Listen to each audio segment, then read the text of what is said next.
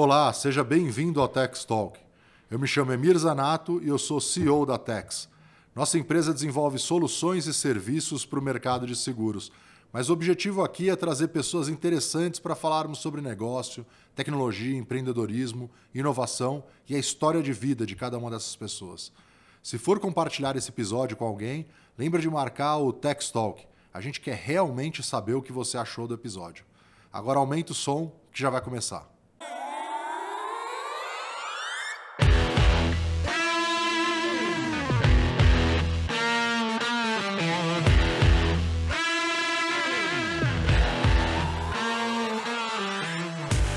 Olá, sejam todos muito bem-vindos a mais uma edição do Tex Talk. Hoje eu tenho o prazer de estar aqui com o Boris Ber, também conhecido como Boris do Sincor, Boris da Azteca, famoso como Boris. Tudo bom, Boris? Muito obrigado, tudo ótimo. E você, obrigado pelo convite, conhecer aqui a Tex e estar com vocês. Obrigado mesmo. Que isso, uma honra pra gente ter você aqui.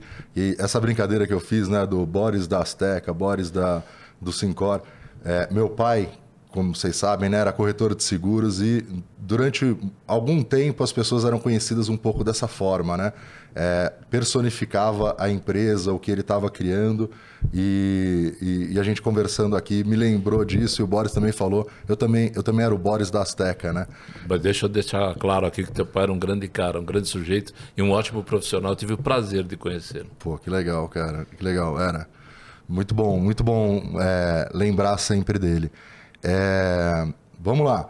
Boris está no mercado de seguros há 45 anos, proprietário da Azteca Corretora, apresentador do programa Seguro desde 2012. A gente vai entender aqui como é que ele foi, como é que ele chegou lá, né? Como que as coisas acontecerem, as, as coisas aconteceram todo dia, do, todo dia, todo domingo às 8h30 na TV Gazeta. Muito melhor do que assistir o Fantástico, como muito bem disse o, o, o Fábio Leme é, onde ele já entrevistou mais de 300 profissionais do mercado de seguros. Ele é vice-presidente da FENACOR na região Sudeste, membro do Fórum Mário Petrelli. É, formado em administração na PUC e já foi mentor no Clube dos Corretores e por duas, em duas gestões, além de, de atuar na entidade, na comunidade judaica. E a gente falou bastante sobre isso, né? Verdade. Acho que isso tem uma relação muito grande em como o Boris também vê o mundo, como as coisas é, é, acontecem para ele. E ele é hoje presidente do Sincor, já foi vice-presidente, enfim, hoje presidente do Sincor. Dada toda a ficha corrida, beleza? Boris, como é que começou isso? Como que você começou no mercado de seguros? Da onde veio essa, eu, essa eu vou? Eu vou te contar tudo, eu não vou esconder nada, mas eu acho que você já está usando o GPT, porque você fuçou a minha vida, no bom sentido, fuçar, bastante Sim. grande e não faltou nada. E Pessoa... faltou o grande corintiano, mas isso eu vou te perdoar e a gente vai mais para frente. Eu, eu, eu, eu, acho que essa é uma, uma marca muito grande também, né? Faltou mesmo essa. É corintiano forte. roxo. É roxo. Tá bom. De, de, de 70 para cá, incluindo o Japão, foi? Só não fui numa hum. contra o Sport Recife, que tomou um gol aqui no finzinho do Carlinhos Bala lá. Eu falei, vai perder lá. E não fui perder. O resto eu fui. Mas também saber que vai perder não, não impede não, de, de não, ir, né? nunca eu sei que vai perder. Não, não existe essa palavra. tá Aliás, eu, eu tá acho bom. que não existe na minha vida. Eu não entro para perder. Eu, eu sou ruim de, de, de, perder. Eu não sou um bom perdedor. Às vezes, é, é, é, é imaginam que perder é, é, uma tentativa, perdeu e acabou, né? Não. E não, né? É, é melhorar a... para a próxima e ganhar. É isso. É isso. Como é que você foi parar no mercado de seguros, Boris? Então, eu quando entrei na faculdade, na, na PUC, né, eu estava preocupado. Primeiro que precisava de dinheiro para pagar a faculdade, que meu pai não tinha para pagar a faculdade sozinho. E a PUC e, sempre foi cara, né? A sempre... PUC sempre foi ah. cara e era uma ótima opção. Eh, acima da PUC você tinha já Getúlio Vargas, que uhum. o exame era terrível, e a própria USP também. Mas a, a PUC era a terceira opção e, e, eu acabei morando do lado da PUC. Enfim, a vida a vida estava boa. Aí estava tudo pronto para eu ser um estagiário na FEPASA, né, tá. trens, e monitor do telecurso segundo grau, que muita gente nem sabe o que, que é, mas era legal na época você ficava ali junto com as pessoas que assistiam às aulas pela televisão, TV Cultura na época, e você tirava as dúvidas, você dava sequência. Eu estava um dia em casa. As dúvidas chegavam como? Telefone? Não, é presencial. Ah, o presencial, tá bom. O, o, pessoal do, da, da, própria FEPASA eram os frequentadores e a uhum. gente. Aí eu estava um dia em casa, meu pai, que era um cara assim espetacular, chegou para mim e falou assim: Olha, tem aí uma oportunidade, um amigo meu de Guarulhos, ele me procurou é, montar uma cozinha industrial cozinha industrial, o que, que eu tenho a ver com isso? Não é o que eu quero para minha vida, mas eu vou olhar. Eu sempre uhum. fui muito curioso. Aí eu fui lá, olhei Guarulhos, você ter uma ideia, para você fazer uma ligação telefônica, você tinha que deixar 40, 50 minutos o telefone fora do gancho. Os jovens que não sabem o que é isso, tá? Para poder ter uma linha para ligar. A Dutra era pequenininha, vai e volta. Então demorava muito tempo, mas eu fui lá olhar achei que fazia sentido e montamos uma cozinha industrial. Desisti do outro projeto. Pouco tempo depois eu falei para meu pai, olha, esse teu amigo, ele é muito legal, mas não vai dar certo. Vamos resolver agora antes do tempo, eu tenho condição de tocar. Ele já se comprometeu comigo a fazer, porque ele, ele tinha uma distribuidora de ferro e ele conhecia muitas indústrias lá para a gente fornecer refeição para a indústria. Legal. A, a, gente cozinhava e levava naqueles marmitões uhum. para o pessoal se servir e tal. Chegamos a fazer 2.500 refeições por dia, que davam mais ou menos dois sacos de arroz por dia. Era uma loucura. Tinha que só começar. almoço. Só, só almoço. Às vezes jantar. Tinha, quando tinha hora extra, ou uhum. algumas. Tinha, tinha um, um pequeno número de. Caramba. Mas Cara, a vida era muito difícil, né? Compramos uma Kombi 63, 64, eu não lembro, meio capenga, ia no Ceasa fazer compra. Quando não tinha carregador, eu e depois meu cunhado, a gente colocava no ombro as caixas de tomate e começamos a andar com isso. E foi crescendo. E, e eu tinha 19 anos, 18 anos, 19 anos.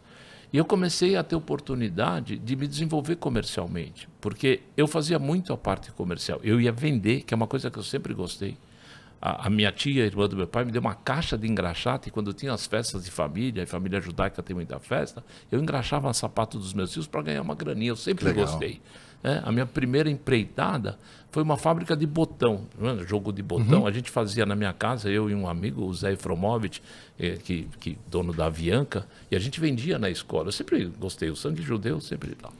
E, e é interessante isso, né? A criança, a criança judia é muito é, é, incentivada a ter também uma alguma coisa para ganhar dinheiro, né? Precisava, né? Porque... Sim, mas o dinheiro não é mal visto não, assim, né? Não, não é ele é um... é muito bem visto é, é. e desde que aliviasse também o orçamento da casa. Melhor ainda. E aí é, a gente começou a ir bem e tal, pá, pá. Meu cunhado, que era dono do Equipe Vestibulares, né? ah. aí desmancharam, saiu, etc e tal.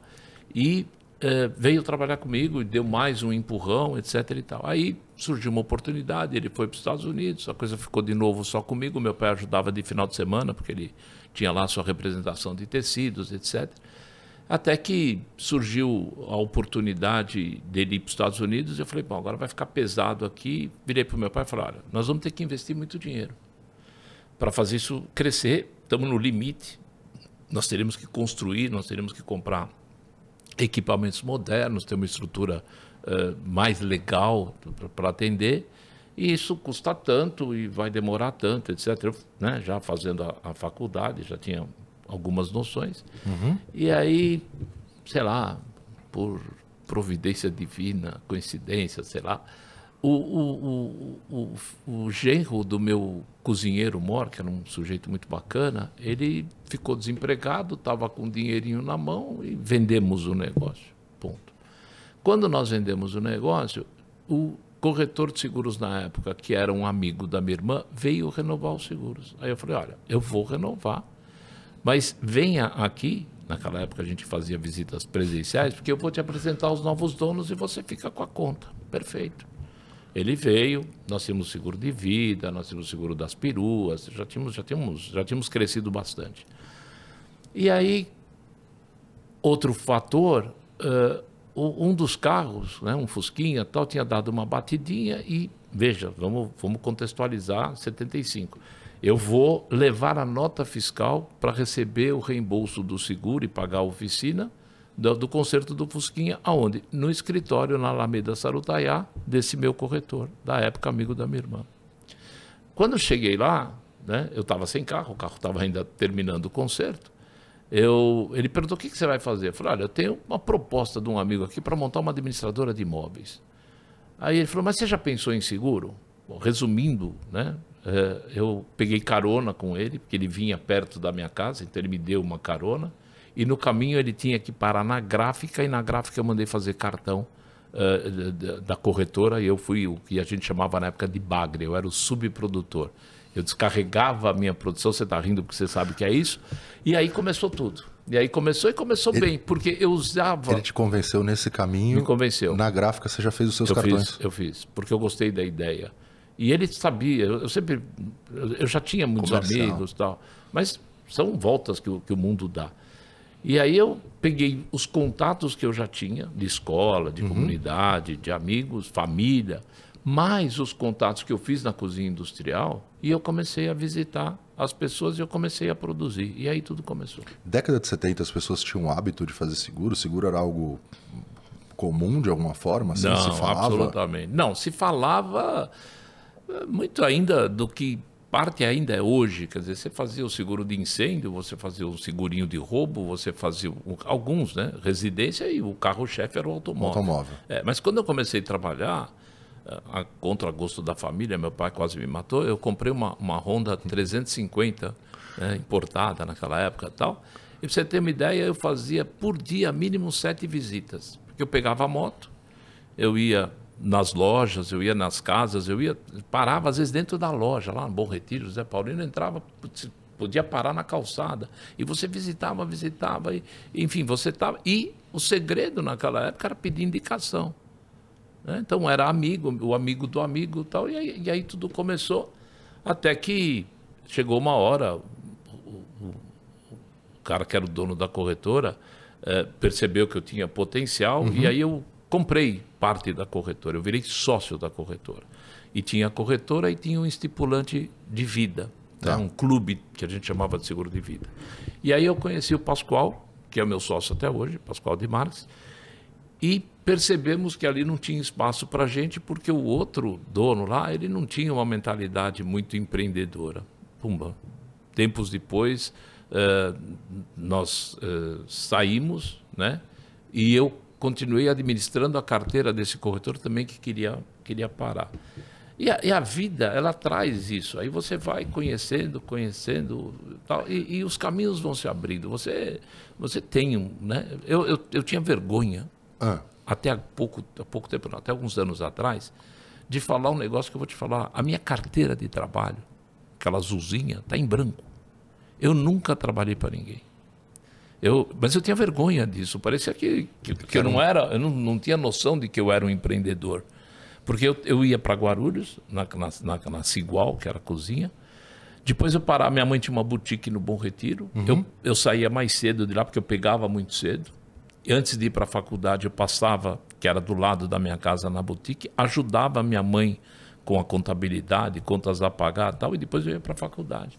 Então, já era um ritmo forte, mas já era um ritmo de quem não, não tinha consciência de, desse empreendedorismo. Sim. E aí as coisas começaram. E, e aí, junto com, esse, com o seu sócio, você funda a Azteca. Isso. E a carteira era um pouco da carteira que você passou a administrar dessa antiga corretora, mais o que vocês estavam conquistando a partir dali. É, primeiro, assim, eu, quando nós fundamos a Azteca, ah. a, a, minha carteira já era maior daquela que a gente administrava, Caramba. que depois eu comprei. Houve, houve uma, uma, um período de administrar e depois compra. Tá. E o, o Pascoal, meu sócio, trabalhava num, nesse clube de vida junto com essa corretora. Então, ele traz uma carteira de vida, ele sempre gostou de vida, sabia, teve uma experiência com ramos elementares muito boa, muito técnico, mas ele gostava do seguro de vida. E ele vendia como antigamente. Ele tinha uma moto também, uma outra afinidade. E ele todo mês ia cobrar o cliente, não para não ter inadimplência, para pedir indicação. Quer dizer, ele, ele tinha um marketing sem saber que era um Muito marketing é, é, instintivo. Sim. Ele lá chegava, tudo bem, tá, pô, você não tem ninguém para me indicar, um primo, tal, e pegava indicação. E eu junto com a corretora, eu aprendi também a fazer seguro de vida. Eu fui fazer agenciamento em porta de fábrica. Né? A gente ficava lá, às vezes a fábrica, o, o dono não deixava a gente entrar durante o expediente, Ficava não dava porta. salinha, nada. A gente ia, eu, Pascoal, seu Alcides, que faleceu agora há pouco, que era também o agenciador, eh, Fusquinhas tal, abria o porta-mala do Fusquinha, tinha café, tinha água, tinha eh, qualquer né, presentinho lá para o funcionário, e a gente malhava eh, e a- pegava autorização para desconto em folha do seguro de vida. E aí você vai aprendendo. E, e- e é legal, eu, eu gosto muito dessas coisas porque olhando tudo feito, parece que, é- parece que foi fácil, né? Parece que foi simples. E, e, e tem muita sola de sapato, assim, de fato, né? Para você conseguir constru- construir as coisas. Hoje em dia, relativamente mais fácil, você tem uma potência para falar muito grande, né? Qualquer empreendedor usa rede social e isso potencializa a capacidade dele. Mas era uma época que você precisava rodar e estar lá junto. É, o que que é- era uma época também que tinha, o corretor tinha que ter uma confiança muito grande das pessoas, né? Porque você recebia o, prê- o- o prêmio, né? É, eu, eu peguei. Era um, era um fluxo completamente diferente, né? É, não, é, é, sim, Aham, mas receber o prêmio perdurou muito tempo. sim. O repassar para a companhia e que mudou com o Decreto-Lei 73. A cobrança tinha que ser bancária. Mas antes disso, eu peguei isso só realmente, eh, resquícios disso. O corretor pegava o dinheiro e a cada período longo, seis meses, três meses, um ano, ele ia na companhia e fazia os acertos. Era longo assim? Era longo assim. Algumas companhias, mais de donos, etc., o relacionamento era, era realmente de muita confiança. Alguns pagavam só aquelas que deram sinistro, pagava mais um pouco para ficar a conta boa, mas era, era divertido. Isso eu peguei só o finzinho. Mas a gente, eh, quando veio o, o primeiro plano cruzado, nós tínhamos um, bolo de cheques na corretora desse tamanho que ainda para mandar para a companhia. Porque mandava quatro cheques, às vezes a gente mandava cheque nosso para não ter inadimplência, pra, enfim, para não deixar seguro sem cobertura. Era outro mundo. Era outro. Mas é, é, realmente era assim. Eu lembro do, pequenininho, né, visitando a corretora do meu pai e, sei lá, tinha um andar que era a máquina imprimindo a pólice, emitindo e, e, e à noite lá, overnight e tudo mais assim. Era uma realidade absolutamente diferente, né? Uma forma de se trabalhar. Assim, a venda do seguro era uma das etapas do, do, do processo é, é, do processo de negócio que tinha uma corretora de seguros, né? Era muito mais amplo do que isso, né? É, Ele era primeiro necessário, Sim. não porque tinha o dinheiro não tinha perdia valor. a tax da vida. Você datilografava, você datilografava uma nota de seguro, e tal. E às vezes, se você conseguir um prazinho para a companhia para pagar cinco dias, né, a aplicação financeira dava igual ou mais do que a própria comissão. E tinham acordos, eu recebia, eu pagava depois, tinha, tinha um acordo, depois, tudo acordo de confiança com gente de confiança. E podia, você passava dinheiro na tua conta, não era do mal. Sim, né? não sim, era pra- sim, era- Só que teve gente que usou para o mal. Tinha muito golpe até pouco tempo atrás, mas era outro mundo. Eu estava comentando isso com o pessoal aqui na Tex. Até por isso que em, em algum momento se definiu que corretor não poderia mais receber, porque era muito frequente. Muito rolo. Muito rolo. Muito, muito golpe. A pessoa pagava o seguro a vida inteira e nunca teve um, Nada. um- uma pólice de seguro. Nunca ninguém pagou nada, né? E só descobria na hora. Aí, aí criou-se uma cultura, uma cultura, uma... Uma, uma, a- acontecia de falar, pô, eu pago o seguro e não recebo, né? Eu pago o seguro para não ganhar. Então foi um desserviço que, que aconteceu. Não, não por causa da regra, por É, causa das pessoas que mal utilizavam, Não, isso não né? vem sozinho, né? Quer dizer, porque o- o- tinha uma- um mantra, né? Não mantra, um mantra na- naquela época que o cara não deu certo na vida, ele ia ser corretor de seguros. Ah, não é? foi o meu caso. É. Então, muitos corretores da época tinham uma outra atividade. Teve uma indústria, teve uma loja, teve um posto de gasolina. Quebrou, vai vender seguro para alguém. Isso, isso perdurou. Trabalhava em companhia de seguro, sai, vai montar sua corretora. O que não tem problema algum, faz Sim. parte, né? Você, você não pode amanhã eh, um- um- alguém que aprendeu muito aqui com você sai e monta uma empresa igual a sua, faz parte da vida. Mas isso, isso trouxe assim um, um, um- clima de subprofissão. Durante muitos anos, ah, ah, o corretor era um entregador de proposta. Entendi. Aos poucos ele foi se qualificando. Aos poucos os produtos foram se qualificando. Aos poucos ele foi entender melhor o seguro incêndio, lucros cessantes, da época, responsabilidade civil, transporte. Os, os corretores foram se especializando. Mas quando ele se especializando, mas na época era mais ou menos assim, não era muito bem visto. Se você olhar os filmes americanos, o corretor de seguro sempre era um pentelho que batia na porta. Sim. Entendeu? E não é.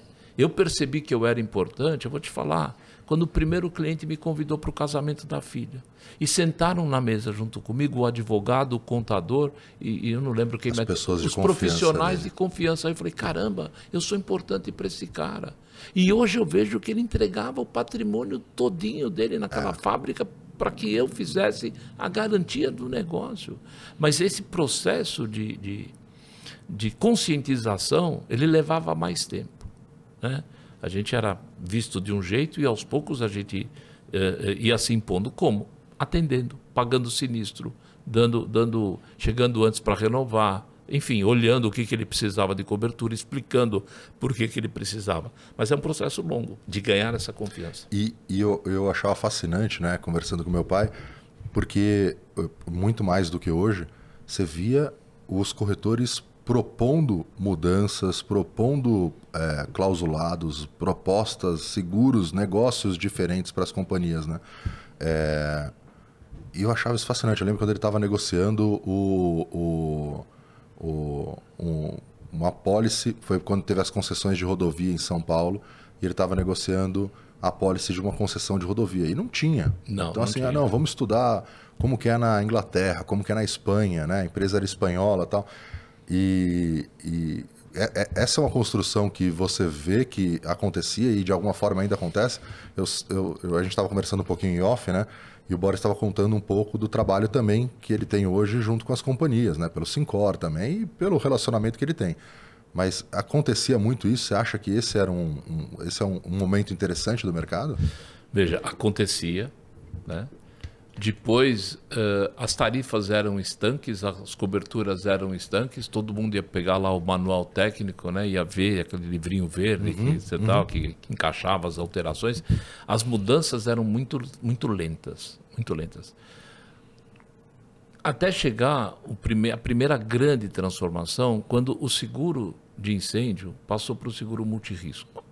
A gente tinha um seguro a risco total, tinha que estar tudo 100% segurado, rateio, tinha que ver aquela plantinha no fundo da, da, da empresa que tinha que segurar, separar a verba tal, e de repente surge um pacote. E, ali, e a primeiro risco, ou primeiro risco absolu, eh, relativo, começam a aparecer mudanças significativas, o que deu um impulso muito grande no desenvolvimento do mercado. Talvez as pessoas não reconheçam isso, mas ficou muito mais fácil.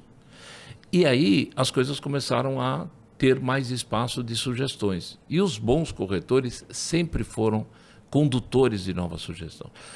Hoje no Sincor nós temos algumas comissões técnicas comandadas, gerenciadas pela Simone Fávaro, ali de, de Jundiaí, que é a minha vice-presidente, fantástica, tem um- uma capacidade gerencial, essa turma muito grande. Nós temos essas reuniões onde a comissão se reúne, vê os problemas, faz sugestões, depois abre o link, corretores entram para suprir dúvidas, para pedir apoio, para fazer parcerias, e agora nós estamos deixando as companhias serem convidadas também para explicar. Legal. Porque muita novidade. Quando eu poderia pensar que existiria um risco chamado riscos cibernéticos? Imprescindível. Imprescindível. O RC profissional, né? Um acidente pessoal majorado por um cirurgião. Quer dizer, existia, mas não, não tinha essa. E aí traz consequência de ter poucas apólices, qualquer sinistro desequilibra a carteira, mas isso, isso é fantástico, isso ocorre. E mais, nós temos também uma, uma reunião também comandada pela Simone, chamada Intersindical. Tá. Todo mês, nós, Sincor, eu, Simone, sempre convido um vice-presidente, convido alguém, nos reunimos com os principais executivos aqui de São Paulo, das principais eh, seguradoras, via Sindiceg. Então, Sincor e Sindiceg têm uma parceria, onde a gente discute todos os assuntos que, que têm relação com esses dois setores, corretores e seguradoras. Vou te dar um exemplo, essa crise na assistência.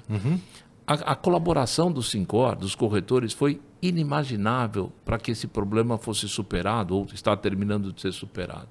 porque nós começamos a mapear as regiões, pelas reclamações que chegavam no Disque Sincor, que é uma outra ferramenta que o Sincor tem, para poder dizer para a companhia, falar assim, cara, você está mal aqui. Você está sem redes, o cara está atendendo outro, o cara você está pagando em 15 dias e o concorrente está pagando D mais um.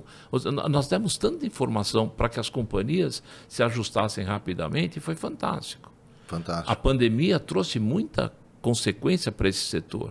O cara que morreu, o, o guincheiro que morreu, o que pegou o guincho transformou num caminhão para ir no Mercado Livre fazer entrega, o, o, motoqueiro que fazia chupeta no carro foi fazer uh, rap, uh, iFood, etc. E, tal. e a disparada no preço do combustível e outros preços, uhum. tal, as companhias demoraram um pouco também para, opa, vamos agir rápido. Então, abriu uma crise.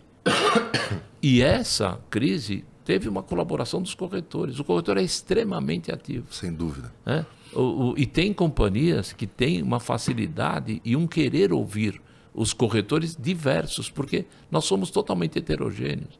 O problema de São Paulo é diferente do problema do Acre. Nós temos um problema do guincho não chegar quando dá um problema no litoral norte.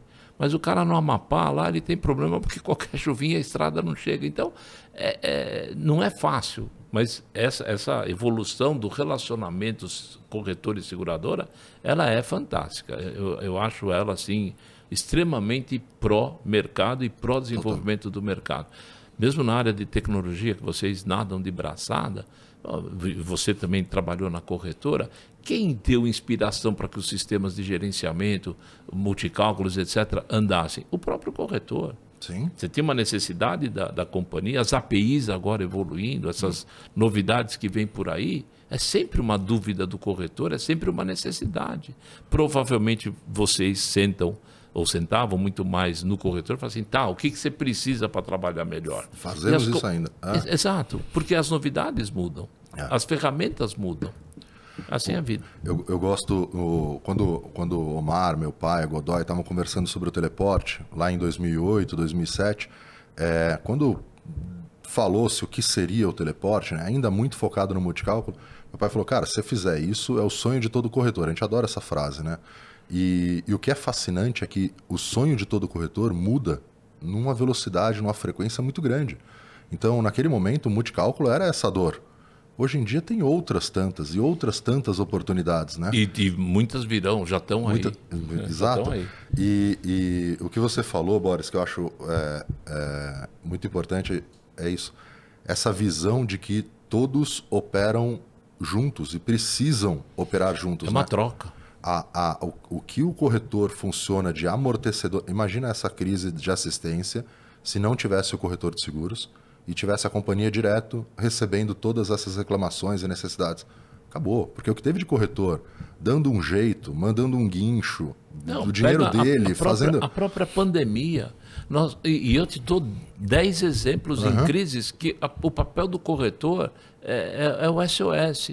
O, o, na pandemia, né? A, a assistência que nós demos, a, a, claro que as companhias facilitaram o pagamento, mas toda Sim. essa transação muda, cobra, dá um tempo, divide mais vezes, o corretor. Algumas companhias que tiveram problemas de sistema aí no mercado, uhum. você sabe muito bem do que eu estou falando, quem foi o grande negociador? Sim. Quem foi o grande moderador? O corretor. Apólices que não eram emitidas, ia lá, falar, não, então me dá um certificado. As ideias surgiam desse trabalho do corretor. Fantástico. E, e Boris, como que da Azteca foi se desenvolvendo, crescendo e como você foi cada vez mais é, se envolvendo em outros assuntos, por exemplo, no, no canal. É, a gente falou aqui antes, né? Mentoria em Clube dos Corretores. Como que essas coisas foram surgindo assim na tua vida? Eu, eu deveria fazer essa pergunta para você, quem sabe eu ia achar uma explicação. Se, se eu falar para você que eu não corri atrás dessas coisas, você pode me acreditar. Mas a minha inquietude, meu, o meu questionamento, eu, eu sou um cara que questiona realmente. Talvez isso tenha sido o propulsor. Na questão política setorial, uhum. né, vamos dizer assim, eh, eu tive um grande amigo que depois acabou eh, sendo um parceiro comercial, também foi presidente do Sincor, João Leopoldo Braco de Lima. Ele que me levou para o Clube dos Corretores de Seguros e depois para o Sincor. como sócio. Comecei a frequentar. Acabei terminando como mentor. Ele foi presidente do Sincor, como eu já trabalhava com o Leôncio antes, uhum. trabalhei um, um, pouquinho com o Millet antes também. São, são, são, você quando começa a agir, colaborar, ser propositivo, os caras te agarram. Eu faço isso hoje. Eu vejo um cara bom, eu trago para mim ajudar. E eu acho que isso foi o que aconteceu. E o João, eh, e não foi ele, foi o Fontana, me convenceu a ser mentor do clube. Fui mentor por duas gestões, mas com, já com, com a minha inquietude. Deixei um caixa confortável, modifiquei algumas coisas. Eu não entro para brincar, eu, eu entro para fazer. Se for para brincar, eu fico em casa, vou para minha casa de Atibaia, vou ver o Corinthians, mas ali é, é seriedade. No, no Sincor, eu, eu acabei funcionando muito tempo, acho que eu já estou há 30 e tantos anos, 33, 34 anos como sócio do Sincor. Eu sempre assessorei o, o Leôncio, principalmente, o João Leopoldo, uma parte do Mário, uh, mas eu, eu nunca quis cargo. Né? Eu preferia ser um assessor. Alguns brincavam de, de que eu era o Golbery do Couto e Silva, mas eu, eu, sempre tive essa mão e eu sempre gostei da área de comunicação, né? que quase que eu fui para a área de, ao invés de ir para seguro, quase que eu fui para a área de marketing, de publicidade. Mas eu sempre palpitava, né? nos conex, nos eventos, nos debates, enfim. E isso pegava algumas pautas importantes, já naquela época o risco declinável, o começo, a discussão do Legal. multicálculo tal, tudo lá naquela época. O, o Sincor ele, ele é uma, uma caixa de produzir ideias. Né? Ele, ele, é, ali saem realmente muitas ideias, porque congrega muitos corretores, como a gente estava falando agora há pouco. E aí surgiu a, in, a inquietude que o Sincor não estava bem, aí resolvemos montar uma, uma chapa para disputar a eleição contra a, a, os meus amigos, que eram do grupo lá do Mário Sérgio, Cássia, Luiz uhum. uh, uh todos meus amigos. Né? A gente sempre trabalhou junto, porque eu trabalhava com essas pessoas, mas chegou uma hora que eu já não concordava com o que estava acontecendo. Aí montamos uma chapa e, e, e fomos e vencemos a, a, eleição, Camilo presidente. Eu não queria estar como vice-presidente, eu, eu queria continuar sem cargo. Ele me convenceu que ficaria difícil explicar, porque quem trouxe o Camilo para o nome dele fui eu, como também quando ele me procurou para que ele teria vontade política para o clube também, eu apoiei. Ah, Quer dizer, já existia uma cumplicidade uhum. positiva nisso. E aí eu acabei aceitando. Com a, o, o, licenciamento dele para candidatura para deputado, eu acabei assumindo interinamente alguns meses a presidência. E depois, para que a gente continuasse com o desenvolvimento do Sincor, e a possibilidade, primeiro, dele ir para a FENACOR, que estava tudo combinado, e depois desviou para ir para a SUSEP, desviou no bom sentido, sim, sim. Eh, havia o meu compromisso de dar continuidade e, e, enfim, de dar. Cada um tem o seu jeito de, de gerir, de, de, de, conduzir, e aí chegou a minha vez e eu não tive como dizer não. Aí nós fomos para uma outra disputa contra um grande amigo, o Luiz Morales, e a gente, o nosso grupo continuou à frente do Sincor São Paulo, que é uma equipe fantástica. Nós temos muita gente orbitando em torno do Sincor. Se eu somar todo mundo, entre eh, diretoria eleita, diretoria plena, uh, vice-presidentes regionais, diretores regionais, membros de comissão, eh, e aí vai, vai bater 400 pessoas. Caramba! É. 400 pessoas, corretores de seguro, trabalhando em prol da categoria. Prol da categoria. Desenvolvendo as ideias ou levando as nossas ideias até a ponta. Nós estamos no estado de São Paulo inteiro. Sim. E o que é o, que é o estado com o maior número de corretores de seguro. É né? o maior tem, número tem de corretores, potência, é. é. uma potência. Você teve no Sincor, a gente Sim. conversava aqui, é um novo Sincor causado até por um sinistro, mas é um novo Sincor. A gente vai contar então isso. Mas quem não conheceu ainda o Sincor, procure conhecer, tem vários espaços para o corretor, vários canais para você falar é, com o Sincor, para o Sincor te ajudar, é, tanto com conhecimento como intermediar mesmo a uma necessidade. A gente fala deles até para conhecer mas melhor. Não vamos deixar passar a oportunidade, tá né, como marqueteiro, de aqueles que ainda não são sócios do Sincor, então, eu não então, consigo entender. Mas é isso mas, que eu ia falar. Ah, tá bom, a gente pega eles já já. Oh, não, mas eu, eu ia comentar disso, Boris. É, eu tenho uma frase que eu tenho usado bastante, que eu gosto muito, que é do, New, do Isaac Newton. Do Newton, parece que é um, um, é amigo um nosso. Amigo nosso aqui, foi. O Isaquinho. o... tem uma frase dele que ele fala: se eu vi mais longe, foi porque eu subi nos ombros de gigantes. E, e o conhecimento ele é sempre isso, né? Claro. Sempre você partiu de um ponto onde seus pais, alguém já te alçou para uma visão muito mais longe, como foi comigo. E o Sincor, de alguma forma, ele é exatamente isso. O que ele promove, todo mundo é beneficiado por isso. Verdade. Então, grandes mudanças que o Sincor faz e fez e vai fazer beneficiam todo mundo. Agora. Tá aí o, o exemplo do próprio Simples. A entrada do do, Simples. corretor no Simples, na, na categoria que entrou, foi uma briga do Sincor. Da, da Fenacor, do Sincor. E não pensem que nós não estamos ameaçados. Tem aí uma reforma tributária tal. Já estamos trabalhando para ficar como está.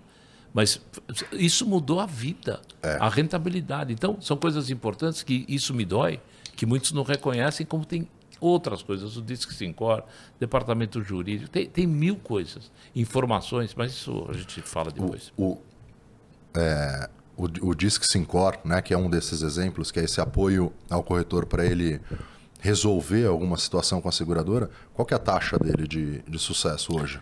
Ela, ela vinha antes da pandemia, olha só o número. E aí a gente tem que ver o seguinte: primeiro, não tem carteirada. Tá? É reversão de sinistro, é reversão de cláusula, é problema, é solução de problema de emissão de apólice, é alguma eh, al- algum entendimento diferente né, de uma cobertura. né? Não, não- não é necessariamente tudo 100% sinistro. Nós batíamos 72, 75% de reversão. A cada 10 casos, 7, sete e pouquinho eram revertidos e eram ajustados. Como que nós temos também, como se fosse uma mesa de conciliação. Bom, cara, na, na tua apólice coletiva tem essa exigência, na individual não tem. E a mesma coisa, por que essa? Aí o pessoal olha, não, realmente você tem razão. Eu fazia frota, fiz esse, essa máquina, esse caminhão separado. São, são coisas assim. Na pandemia bateu 80%. Nós tivemos reversão no último ano. Eu vou, te citar, vou, vou citar três grandes sinistros, tem mais. Tá. Um de 300, um de 350 e um de 250. Puta vida. Máquina de, de estrada, aí, de abrir estrada, Aham. eh, um caminhão e um sinistro de vida. Tá? Sem Tinham sido carteira. negados. E Haviam sido negados. Eh, Veja, do outro lado também tem um entendimento, tem um profissional que a gente Sim. respeita, mas não por isso a gente não tenha outro entendimento e, e concorde. E aí, o, o Disque Sincor, comandado lá pelo Renatinho, eh, que atende esses casos, ele busca o Fiore para um apoio técnico, ele fala com a Simone, responsável da área, fala com, fala com todo mundo e vai buscar o entendimento e o argumento correto. Não é comercial, é absolutamente técnico. Agora, se um corretor não Fantástico. reconhece que ele tem isso, que ele pode ter os benefícios, ele pode comprar computador pela Dell em X pagamentos com desconto, ele tem uma pólice de responsabilidade, responsabilidade civil profissional perfeita, mais barata que o mercado, ele tem descontos eh, em colônia de férias para ele, para os funcionários, adesão ao SESC, eh, cursos da ANS, da Escola de Negócios Seguros, ele tem tanta coisa, né? tanta coisa, e às vezes ele não reconhece esse esforço por comodismo, achar que ele é o bom, sei lá. E, e- e, assim, eu acho que tem, como você disse, né? Tem várias gerações no Sincor, em qualquer empresa, em qualquer negócio, o Sincor como um sindicato. Mas eu, falando a minha experiência né, recente, eu via antes o Sincor como muito, muito distante, né? Para mim. E os contatos que eu tive recentemente no Sincor foi de uma de uma empresa voltada para o benefício e intermediação das coisas importantes para o corretor de seguros, importantes para o mercado de seguros. Para o mercado. É. Para o mercado. Porque o que é bom para o corretor tem que ser bom para a seguradora, senão, Senão não vai funciona. claro. É, a, gente, a gente é dessa linha também. Então, é, é interessante porque existe vários preconceitos, é, pré-definições sobre sindicatos. E muitos deles devem estar certos. Mas nesse caso específico, o que a gente viu, e, e até foi um comentário quando a gente saiu de uma reunião, ele falou, cara, é tipo uma empresa mesmo, né? Assim, Tem que ser. Tem que ser, né? E então conheçam se você já teve alguma outra experiência. E isso que o, que o Boris falou é um ativo para o teu negócio. E ele é core para o teu negócio, né? Afinal, você conseguir pagar é, as indenizações quando elas forem devidas, mesmo que tenha uma interpretação no primeiro momento contrária da companhia, você ter esse apoio técnico, ele é core para o teu negócio. Então, eu não sei quanto é hoje a contribuição, mas é, fun é fundamental que você avalie para o seu negócio para ter, para subir nos ombros de gigantes, né? para ter o apoio do Sincor e com certeza é, enxergar mais longe, ter outras oportunidades. Você me permite, você, você foi muito bem. É, primeiro, é barato. Segundo, é um seguro para o corretor de seguros. Uhum. É um seguro. Eu tenho alguém que vai me ajudar, é um seguro. É como se fosse uma assistência 24 horas. Né? Terceiro, eu, eu concordo. Eu, eu, se eu pudesse, não chamaria o Sincor como sindicato dos corretores. Eu chamaria, como é a ordem dos advogados, uhum. como né, conselho, se pudesse, o governo dar mais. É, mas ele tem essa, essa pecha, ele carrega essa imagem. Cara, mas nós somos um, um sindicato patronal. E, às vezes, o povo olha isso como um sindicato dos, dos, funcionários das empresas, que eu tenho todo o respeito, temos um, um ótimo relacionamento com os sindicatos securitários, mas cada um vai defender o seu interesse. Sim. Então, mas mesmo isso trouxe, isso tem que ficar muito claro, quando nós perdemos a contribuição obrigatória, sindical uhum. obrigatória, nós perdemos muita receita. Como nós, quando nós perdemos o, o, a regulação do DPVAT, que nós regulávamos os inícios do DPVAT nas nossas 30 regionais, também tivemos vários impactos, mas nós não caímos. Nós tivemos força de buscar o CONEC, que aproveito aqui para agradecer a participação e o elogio que você Sim. fez antes, né? Vocês vão estar com, conosco agora, 5, 6, 7 de outubro, vai ser um baita congresso. Pode me cobrar se não for, entendeu? Porque nós já estamos trabalhando isso há muito tempo. É, isso, isso não tem preço para alguém que é do mercado. Você não pode deixar, uh, na área de tecnologia, conhecer o GPT que pode mudar o teu destino. Você não pode, como nós não pudemos, deixar de considerar os, os programas de, de, gestão, os programas de multicálculo, é, baixa de comissão. É mesmo, olha o que mudou a vida do Sim. corretor. E isso sai desses grupos de discussão. Quem acolheu uh, vocês primeiro e os, os outros uh, prestadores do mercado foi o Sincor. Uhum. Entender a necessidade de falar, querer ver, levar essa informação. Então não dá para ficar fora, eu não entendo como alguns ficam fora. E, e, e temos que mudar isso. Sem dúvida. A, a Tex nasceu uh, agora, né, nessa, nessa tua fala. Você quer que eu te entreviste da Tex? Uh, uh, eu tenho um pouco de prática. Só 300 entrevistas é, na, na, emissora, né? Deve ser muito mais do que isso. Mas o, a Tex ela nasceu no, no, no Sincor de 2008. Então. Ela, na verdade, ela nem existia. Era só uma ideia. Sim. E essa ideia foi validada lá. Então se você tem um negócio, pretende alguma coisa no mercado de seguros, a hora é agora. Você não precisa ter um negócio pronto. O Tex não tinha um negócio pronto. Óbvio que teve muita coragem do Ivo, né, meu pai, o Omar, o Godoy, de estarem lá e fazerem esse negócio porque estavam na cara e na coragem. Mas o Conec é o maior megafone da nossa indústria, é o maior, é o evento mais poderoso da nossa indústria e muito bom ter ele de volta, né? Pós pandemia aí, tudo de volta e com certeza vai ser um grande evento. Mas, mas deixa, deixa eu só. Diga. Eu esqueci de um negócio. O Sincor, gostem ou não, a Fenacor, gostem ou não, gosta do Boris, do gosta do Armando, não importa. Nós fazemos um papel de representação política fantástico.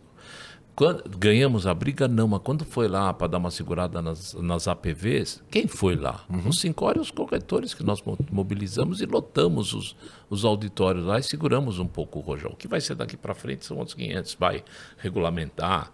A gente não sabe por onde vai.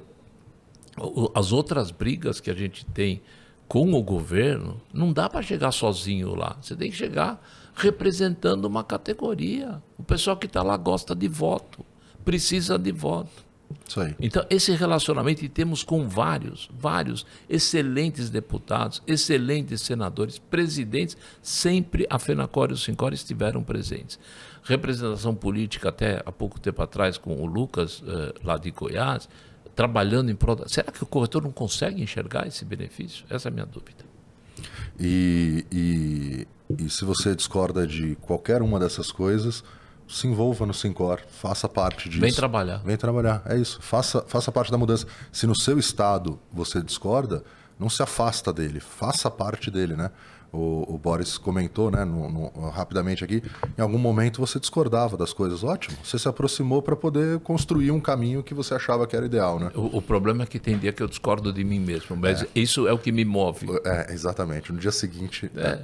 O, o, o, Boris, o, o, e como que você começou a fazer entrevista, né? Eu, eu aqui hum. hoje, né, com essa oportunidade fantástica.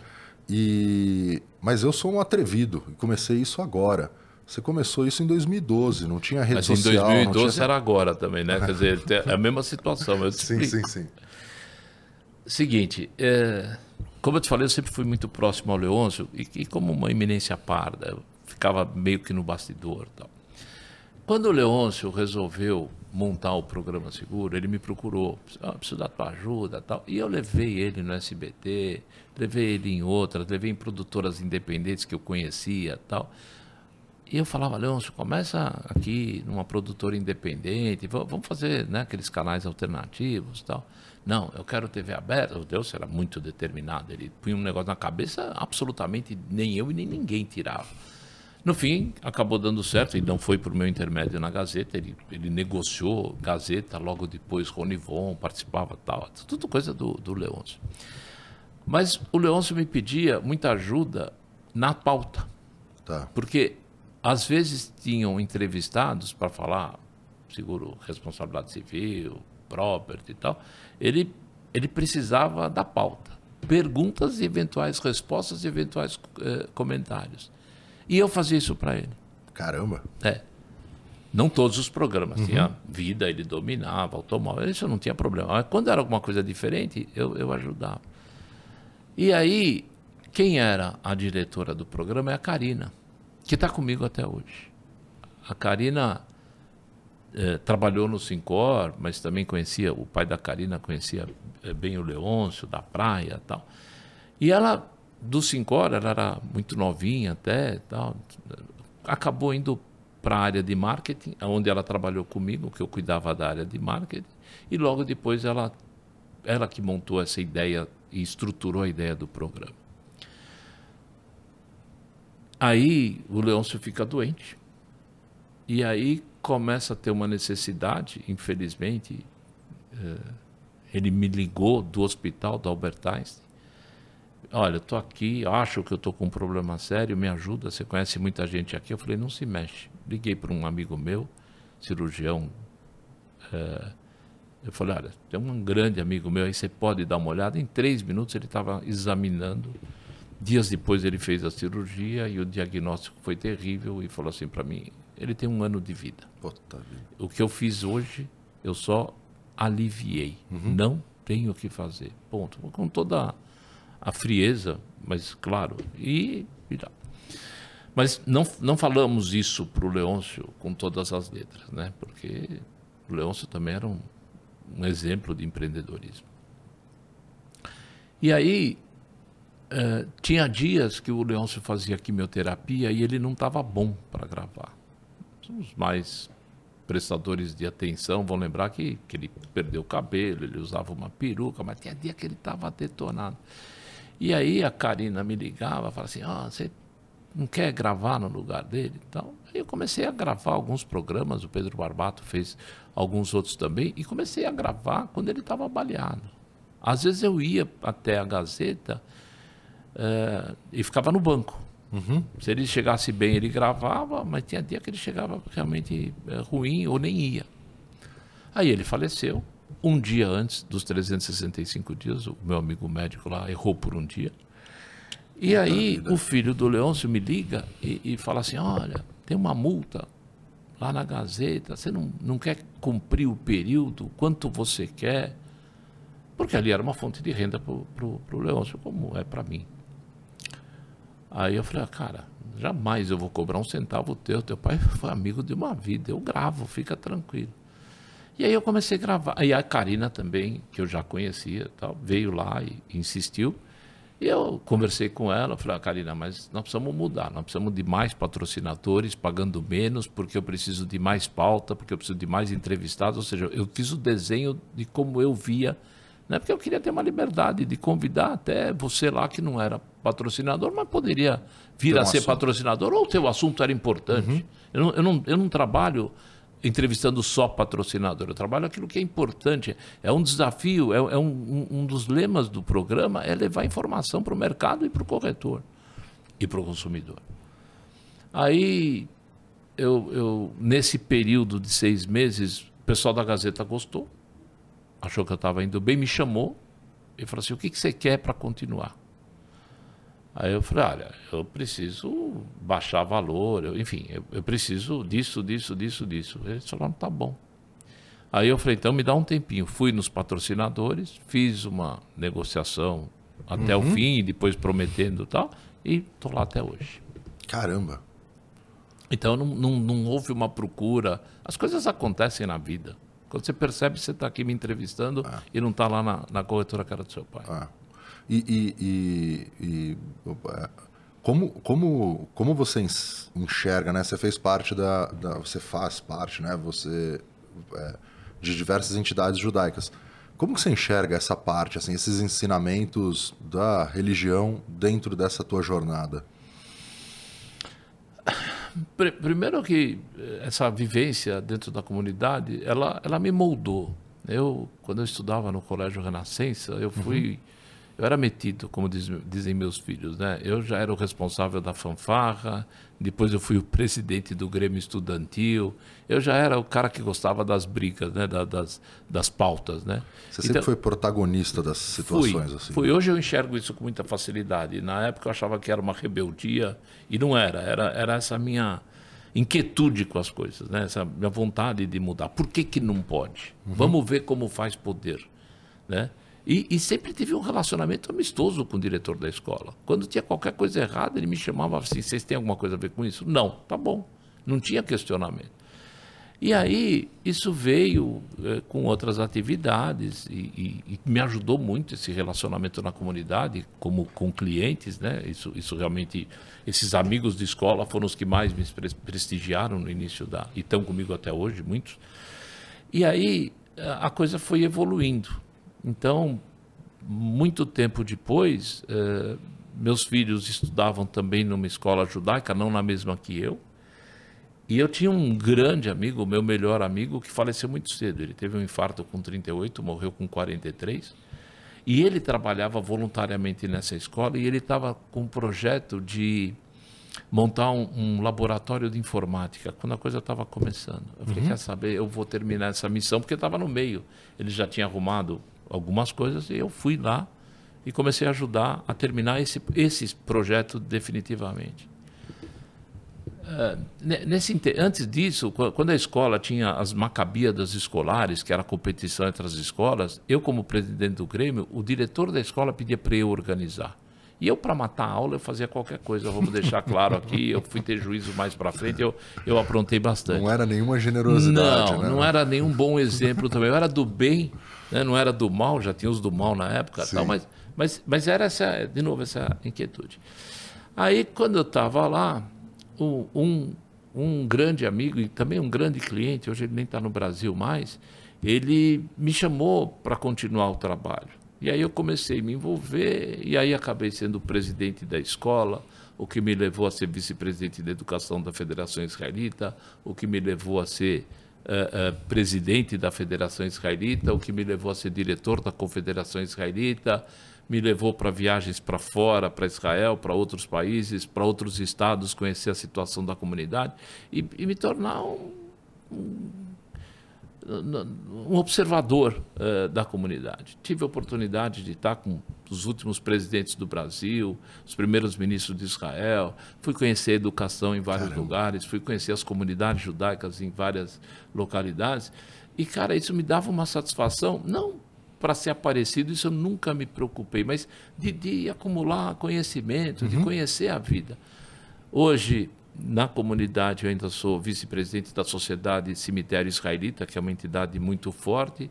A Unibis, que é a União Israelita Brasileira de Assistência Social, que é fantástica, atende 6.500 pessoas dentro e fora da comunidade. As pessoas falam que não tem judeu pobre, é mentira, tem, só que eles são assistidos na sua grande maioria.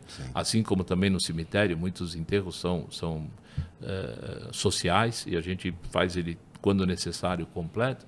Então, essa, essa ajudar o outro, né? facilitar a vida do outro, eh, tanto na escola com as bolsas de estudos, como nas atividades hoje, e também esse lado de ajudar os corretores, isso vem de dentro, cara. Eu, eu não sei de onde vem isso. Não, não, vou dizer que eu, eu quis isso. Isso foi aparecendo na minha frente. Para mim é coisa de Deus que vai colocando desafios para você. E, e é preferível você estar sempre do lado de fazer, de ajudar, de realizar, do que ser ajudado. Sim. Eu quando, eu, quando eu recebi um abraço de um, de um pai que o filho estava se formando porque a gente conseguiu dar uma bolsa, porque a gente foi buscar doações para dar a bolsa, aquele abraço te diz tudo. Eu tenho vários casos assim, que até hoje o cara, os, moleques que eram amigos dos meus filhos que estudavam na escola, vem às vezes na minha casa, é, meu pai me falou que se não fossem vocês lá na escola, e era um grupo de voluntários fantásticos, o que também vai ampliando. Então você tem que ajudar, né? você tem que fazer a sua doação. E não é só dar o dinheiro, você tem que fazer as coisas acontecerem. E, e, e, isso, isso, isso tem uma potência, assim, uma satisfação pessoal enorme, né? Porque te ver falando é, sobre isso, sobre mercado de seguros, enfim, me, me, me parece assim uma, uma, uma, uma paixão. Me parece de fato que você o que você faz é com paixão, né? Você, Eu tem, gosto. você tem um prazer enorme. Você falou isso de ajudar. Mas, mas isso, isso vem, essa ajuda é, a minha mãe, meu pai, a gente passou vários períodos de dificuldade. Uhum. Né? Meu pai perdeu o pai muito cedo, enfim. E eu me lembro que quando chegava na época da matrícula da escola, minha mãe não queria pedir bolsa na escola. Ela, ela achava que tinha gente, e ela falava isso, tem gente que precisa mais do que eu. Eu aqui eu me viro, teu pai te vira. Mas, quando chegava na época de matrícula e, e, e, e compra de material escolar, uniforme, as minhas irmãs estudavam em escola pública não sei porquê, até tem algumas explicações, eu tive uma hepatite e tal, mas eu estudava em escola judaica particular, ou ela tinha preocupação com o meu bar mitzvah, que é aos uhum. 13 anos e tal. A minha mãe ia na sinagoga. Toda sinagoga tem o seu banquinho, a sua cooperativinha. Ela levantava um empréstimo sem juros para pagar todo mês. Então, o dinheiro para comprar o sapato, o uniforme e o material escolar vinha desse empréstimo. E todo mês, primeiro ou segundo domingo, eu ia lá, 10 horas da manhã, os senhorzinhos lá, hoje eu também sou um senhorzinho, estavam lá para receber o pagamento. E nunca atrasou um dia. Então, esses exemplos que você vê que você é ajudado, e, e nós fomos ajudados na família por tias, tios. Tivemos momentos, meu pai ficou muito doente, não deixaram faltar comida em casa, essa é a grande verdade. Então, isso você não pode esquecer. E você tem que devolver. Você tem que fazer alguma coisa por alguém. Eu, eu atuo também na, na, na vivenda da criança, né? que é lá em Parelheiros, é onde o vento faz a volta. Eu, a Unibis lá também tem um, um, processo de menor aprendiz, e eu adoto que os legal. menores aprendizes no meu escritório. Hoje, 30% dos meus funcionários vieram de projeto de menor aprendiz. Cara, se você não fizer nada na vida, para que, que você veio aqui? Esse, esse é o meu pensamento.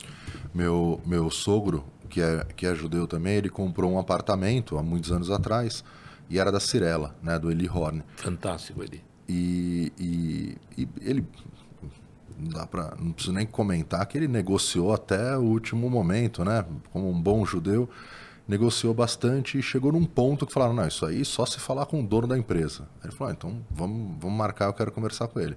E conversou com ele, a diferença, ele falou o seguinte, ele já até contou essa história. Eu sou capaz até de dizer o fim da história, mas segue aí que ele doar o doar, dinheiro. Doar. É. Eu, eu, dou tanto, você doa tanto, está resolvido. Ele fez nem isso meu, com grandes seu. negócios. É. O, Eli, o Eli é uma pessoa fora de série. É um abnegado. Ele já doou a grande parte da fortuna dele. E construiu o império. E chegou Sim. do nada aqui. Chegou aquilo que a gente falava antes do programa, no, no pós-guerra. Uhum. Né? E, e, é uma pessoa fantástica. Eu, eu, eu, tenho o maior respeito e carinho por ele. E, e ele, e, ele, e aí meu, meu, meu sogro falou, tá bom, e dia tal eu te mando o comprovante. Ele, não, não, não. Isso aí é você e Deus. Do, é eu, verdade. Não, eu não quero ver nada. Eu não, eu não, você não me deve você não me deve, nenhuma. É isso. É, é, é assim mesmo.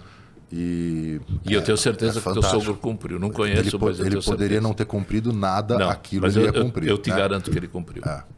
Não, cumpriu. É, mas, é, mas, mas, é isso, né? Eu acho que o, o, o, o, que me fascina é ver que as, a, a, essas histórias parecem ser independentes, né? E mesmo na tua jornada, né? Do, comercial, vendendo, sempre você, de alguma forma, protagonista da situação. E parece tudo isso ser independente, mas quando você junta os pontos, quando você olha o passado e vai ligando os pontos, é muito interessante como é uma característica, né? Como é um esse ajudar que às isso. vezes pode ser dar, só dar, também é construir o caminho para que as coisas possam ser diferentes, né? Agora tem um, tem um ponto que eu preciso registrar para você. Ninguém faz nada sozinho. Uhum. Lá no Grêmio Estudantil Renascença, eu tinha uma diretoria que me ajudava a arrumar os caras para jogar bola, para ir na fanfarra. Na minha empresa eu tenho os meus sócios, né? Eu, no, no, sindicato eu tenho a minha diretoria, no clube eu tenho a minha diretoria. Você tem que saber delegar. Você tem que fazer que essa equipe seja uma só. O líder, o responsável sozinho, não faz absolutamente nada a não ser fracassar. Você tem que correr riscos, você tem que confiar e formar as pessoas e trazê-las para pensarem como você um colaborador meu nas tecas, se vier com um problema e não já com uma proposta de encaminhamento do problema, de solução, ele volta, pensa e me traz. Ele está com um problema com a batata quente na mão. E no Sincor é a mesma coisa. Márcio Pires, quando vem com um problema, ele já sabe, ele tem que vir. Ó, eu iria por esse caminho. Me dá um conforto de decidir com chance de errar menos. Sim. Mas as pessoas confundem. Mas normalmente as pessoas sabem o, caminho. Claro. Normalmente mais do que você, claro, porque ela tá claro, com aquilo na mão. Né? Claro. Né? Você pega aqui, quem é que deu um pau aqui? Uhum, quem uhum. que vai resolver? Uhum. Quem está com problema na sim, mão. Sim. Quem vai dar uma solução de emergência? Ó, entra aqui, desliga lá, clica aqui que vai dar certo, a senha provisória, sei lá, estou inventando aqui. Mas você tem que ter equipe. A Tex não chegou onde ela chegou, é esse exemplo de empresa, se não tivesse colaboradores, que é eu vi aqui nessa visita espetacular. Todos os outros. Pode ver. Empresas de sucesso, companhias de seguro de sucesso são aquelas que souberam formar líderes, Sim. formar gente que faz. Então, isso, isso fica aqui um alerta. Não, essa história da minha vida, mas cercada de muita gente boa, de muito tempo, né, que eu aprendi na escola, conversei muito com o senhor Elício, ele vinha, ele vinha visitar a escola, porque ele era um apoiador uhum. da escola, compartilhar, ele, ele, ele era um apoiador que me, me ajudava a tocar o assunto desde que o projeto dele tivesse em andamento. Assim são as seguradoras. O corretor não pode ser inimigo das seguradoras. O Camilo fala um negócio muito bom, é que se você vende ovo, não briga com a galinha. Se relaciona bem, dá um carinho, né? vamos Sim. fazer entrega, vamos, vamos dar lucro. A, a, seguradora quer lucro, o corretor quer lucro e o, o cliente quer serviço. Vamos unir isso. Perfeito, perfeito. É... Boris, o, o, não, fantástico. Assim. Eu não sei como é que nós estamos de tempo. Não, eu, eu, depois você edita, eu, tira metade das bobagens. Não, não, eu também não. É porque eu fico, eu fico querendo, na verdade, estender muito mais. Fica na tua mão. O, o, como, eu fiz ontem uma live é, e a gente falou sobre planejamento financeiro tal, e estavam falando sobre o, a necessidade do quem construiu aquele negócio, né, o empresário que montou a corretora, ele sozinho, depois contratando alguém e tal, como ele começa a delegar. E te ouvindo, imagino que isso tenha sido um negócio muito natural para você, porque desde o, desde o Grêmio você fazia sim, isso. Sim. Mas o que, que você diria assim para alguém que está numa etapa a gente, teve, a gente teve essa necessidade aqui, essa dor de começar a delegar, né? Pô, o Omar era um comercial excepcional. O Omar é fantástico. Fantástico. Omar ele falou... Eu sempre admirei o Omar. E aí ele falou, cara, como é que eu, como é que eu agora passo para alguém, né? Todos os negócios eu. É então, assim, fácil. como é essa construção? É muito fácil. Ah. Você é bem mais jovem do que eu, mas você deve, se não foi, deve ter visto no circo o cara dos pratinhos. Sim. Né? O cara que ficava lá girando os pratinhos. Equilibrando dezenas cara, de pratinhos. Que é o que o corretor faz. Com os erros e com os acertos. Renovou uma frota, vai lá, compra uma caminhonete e tal. Isso é erro não separar o dinheiro da física da jurídica é um erro. Mas quando ele começa a deixar cair pratinho, é o momento dele investir em, em funcionários, em gerente, em sócios, em, em novos, novos modelos de gestão. É isso. O cara que vai insistir no erro, eu sempre digo, errar é humano, persistir é burrice. Uhum. O mundo, a situação mostra para você quando você não aguenta mais. O jogador de futebol que correu até os 40 do segundo tempo, chega uma hora que ele tem cãibra, ele precisa ser substituído, precisa entrar alguém para ajudar no lugar dele. Na vida profissional é isso. Não queira tudo para você. Você vê exemplos de superação, vai para o interior do estado. Vocês têm, vocês têm muitos clientes. Vê quantos corretores buscaram solução, se agrupando, uhum. dividindo, contratando Muito de forte. forma coletiva a Tex ou, ou outro provedor, uh, sede, sinistro. Gente que deu o exemplo. Olha o que deu certo. Olha para a companhia que é sucesso e olha para a companhia que não é sucesso. Olha para aquela que é parceira, que tem diálogo e aquela que é uma ameaça para você. Simples assim. Fantástico, fantástico. É, é sempre um, um, receio, né? Porque você de alguma forma fala, bom, mas eu eu faço tão bem aquilo e isso, isso de alguma forma te limita, né? Porque o que você considera que faz bem é óbvio, né? Porque senão você estaria fazendo diferente. Mas outras pessoas são capazes de fazer aquilo eventualmente muito melhor, ou dar outros caminhos para fazer isso. Né? Na tua corretora, no, no, no, no, teu tempo no mercado de seguros, o que, que você viu de teses que você falava, eu acho que vai por aqui e e não foi e, e, na verdade foi um aprendizado vamos lá primeiro primeiro assim, a, gente homem né mulher a gente já tem a primeira experiência e a minha mulher eu conheci naquela fase, foi, foi, quando eu comecei a trabalhar com seguro, que eu fui e tal, eu conheci minha mulher, que estou casado há 42 para 43 anos até hoje. Mas quando você casa, você já começa a dividir também as responsabilidades. Sim.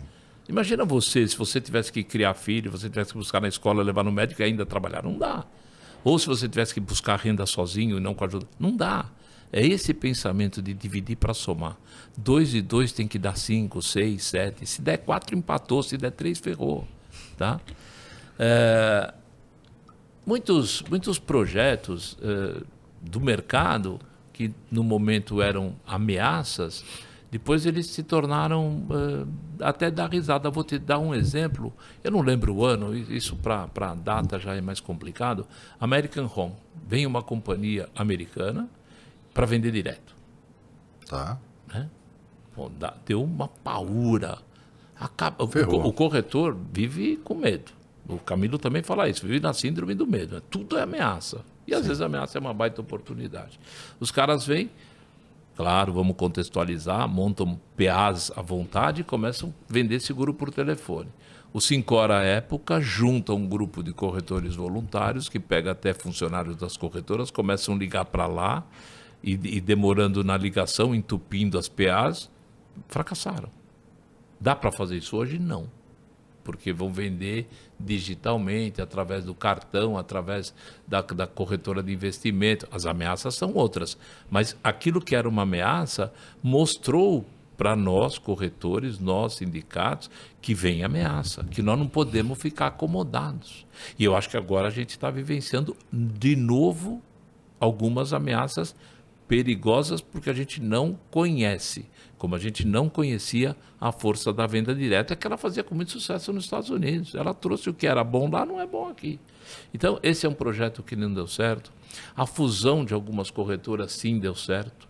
As assessorias, que no começo também se mostrava uma uh, negócio sem pé nem cabeça, uhum. não, não deu super certo. As assessorias hoje, eu, eu, falo sempre, o Elinho até me agradece, mas eu não falo para agradar ele, eu falo porque eu acredito. Elas têm um papel fundamental. A capacidade de atendimento das companhias vem diminuindo, a própria pandemia e depois, Sim. e as assessorias cumprem um papel. No começo isso parecia assim um negócio meio perigoso, e deu certo. E vários não deram certo. Vários realmente não deram certo. Eu acho que algumas vendas diretas também foram fracasso total, né? alguns produtos fracasso total. E, claro, mas o principal que, que eu vi e que não deu certo é o corretor que ficou parado. Corretor, tem, um, tem uma ameaça grande. Eu, graças a Deus, meus dois filhos, eu te falava, estão no negócio, uhum. mas eu vejo e eu recebo semanalmente consulta de comprar, de administrar ou de conselho de corretores que não têm sucessão. E a culpa é do corretor. O corretor chega em casa, eu chegava em casa, reclamava, aquele filho da mãe me tirou do sério, que é ingrato, não renovou, eh, atendi no sinistro e não renovou. O cara chegava falando mal do negócio. O filho ia fazer direito, ia fazer economia, ia ser médico, mas não ia ser corretor de seguros. Sim. Então, muitos amigos dessa época como eu e outros, não tem sucessão. Eu participei sozinho. A Sul América tinha um trabalho com Sim. sucessores. Depois o Matias eh, chamou eu e meu filho para falar de sucessão, porque também não é fácil fazer sucessão. Vem aquele moleque lá que você deu ordem até agora e ele vem questionar o que você acha. É duro, é duro. Falar que tá tudo errado, né? Tudo, eu sou o errado. Né? O problema é. O problema sou eu, não é o. Mas a gente tem que superar isso. Sim, então, é um aprendizado. A, a vida é um aprendizado diário, minuto a minuto, sabe? Tudo é assim. E, e o que, que você vê pro, pro, pro mercado de seguros? Eu acho que, eu vou só retomando, né? Nesse ponto de sucessão, eu acho que o Omar, eu, a gente tinha muito isso também com meu pai, de você chegar e querer fazer tudo diferente e tal, e eu acho que infelizmente a gente não teve tempo de todo mundo se amadurecer para isso, porque eu acho que é, é, um processo, é um processo de aprendizado. Né? Hoje é mais rápido. Hoje é mais rápido. Hoje é mais rápido porque as informações, você vai no, na NS, você faz cursos fantásticos, todo Sim. corretor deveria fazer cursos de reciclagem, seus funcionários fazer cursos. Hoje é mais fácil aprender. Hoje você não chegaria né, para o seu pai e falar assim, está tudo errado. Você já chegaria a falar assim, olha, eu acho que pode ser diferente, eu acho que pode ser evolutivo. Uhum. Mas antigamente era, tá, tá tudo errado. Me lembro, eu, eu, cortava cabelo, quando eu tinha bastante cabelo. é, e meu pai, eu, eu, eu pendurava. O barbeiro era amigo do meu pai, lá no Bom Retiro, também um outro judeu. E aí um dia eu já queria cortar quadradinho e não americano. O americano era aquela máquina que vinha aqui, você cortava né, com a máquina aqui, o topete aqui, Gumex, uhum. brilhantina e tal. Aí eu cheguei lá e falei pro, pro barbeiro, falei, ó, corta quadradinho que tá na moda. Ele falou, eu falei, mas eu pedi quadradinho. Ele falou, mas seu pai falou para não cortar quadradinho. Eu virei pro meu pai e falei assim, presta atenção, nunca mais eu corto o cabelo lá. Nunca mais cortei. Mudei dele, do, do seu Antônio, que era o barbeiro dele, nunca mais eu cortei lá e fui cortar sozinho, porque eu já queria fazer do meu jeito. A sucessão é exatamente isso. Tem que dialogar. Pai, eu quero mudar. Está na moda. Não é. Eu não vou virar hippie, eu não vou ficar rebelde. Mas não tinha esse, esse diálogo né? Por mais liberal. Fantástico. E meu pai foi um liberal. Mas, mas é mais ou menos na sucessão ocorre isso. A conversa tem que ser, tem que ter um fundo de bem, uhum. de melhora. Eu tenho que aceitar a crítica ou a sugestão na boa, senão dá pau. Legal. O, o, o Boris, o que, que você. A gente teve a gestão da Solange na, na SUSEP, teve a abertura para o Sandbox, novas seguradoras. O que, que você enxerga de próximos passos aí do mercado? O que, que você está de olho? Quais são os medos que também tem no mercado? Né? Você, como bem colocou, sempre tem, um, tem algum medo novo. E o mundo está agora com inteligência artificial, chat GPT, enfim, tem uma série de mudanças. O que, que você enxerga de, do movimento todo que a gente teve até aqui, de coisas interessantes, benefícios, e o que, que você enxerga é, também de receios para o mercado de seguros? É, ontem eu falei que o que eu sei é que nada sei. Né? A gente vai viver um momento turbulento. Uhum. Isso eu não tenho a menor dúvida. A, a, a, a, gestão da Solange, eu não quero perder muito tempo, porque nós tentamos de todas as formas aproximar, trocar ideia, mas ela já tinha reflexos antes nos, no, nos órgãos públicos que ela passou, o estilo. Eu, eu, eu, nunca gostei de trabalhar por conflito e ela adorava trabalhar com conflito. E eu brincava com ela, eu conversava com ela. Eu, nunca, nunca, nunca tivemos nenhuma, nenhuma proximidade também nenhuma discussão.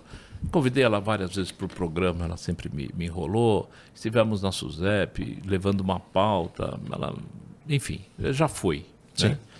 Uh, depois nós tivemos o, o curto tempo com o Camilo lá, que em curto tempo ajustou muita coisa boa.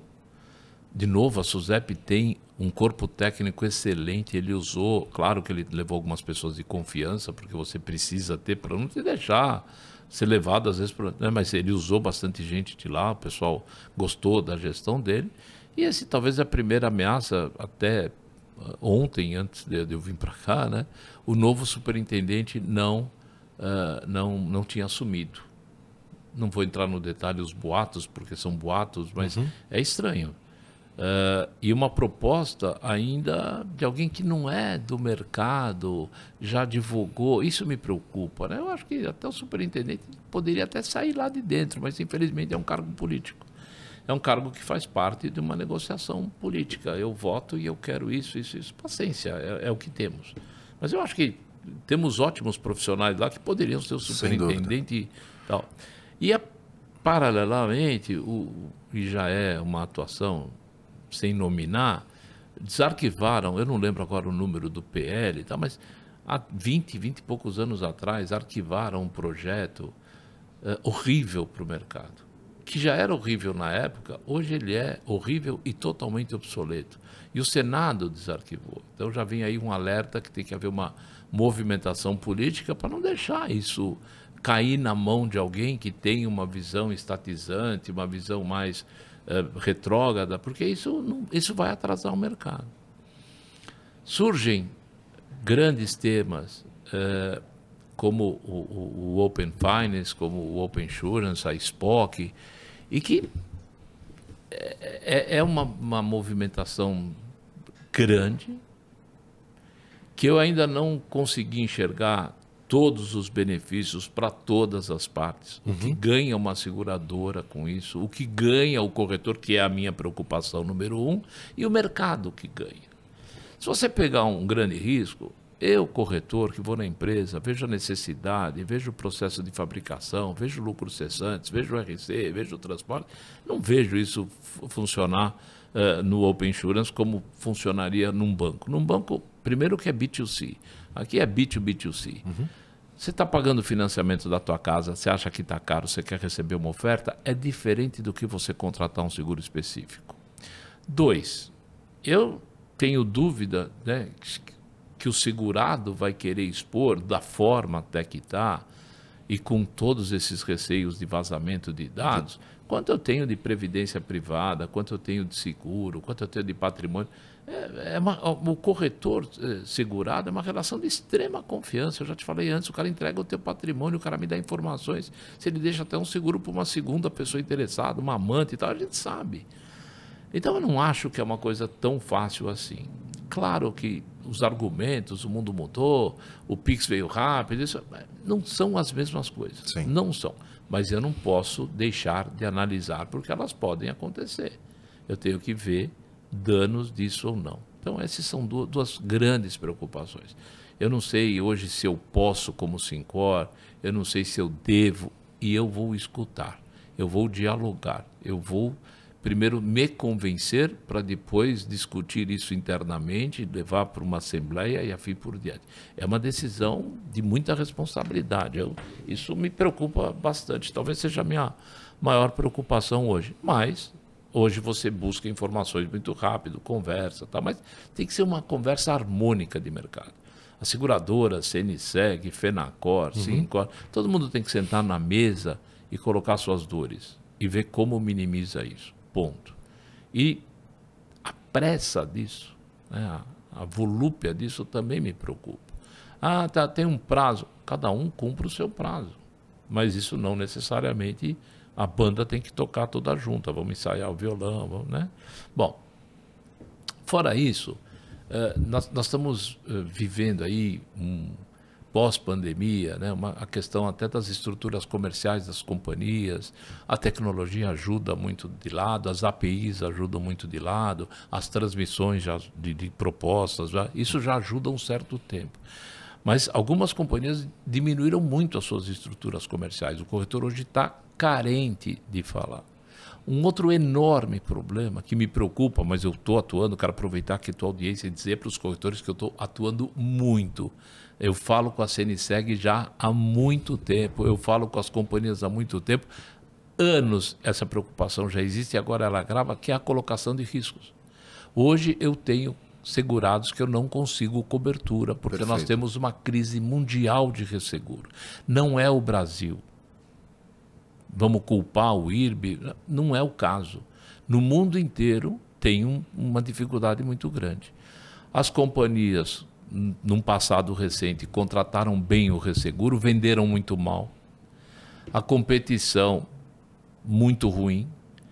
uma sonegação de importância segurada já vinha acontecendo, aconteceu mais ainda na pandemia, porque está parado, porque não está vendendo.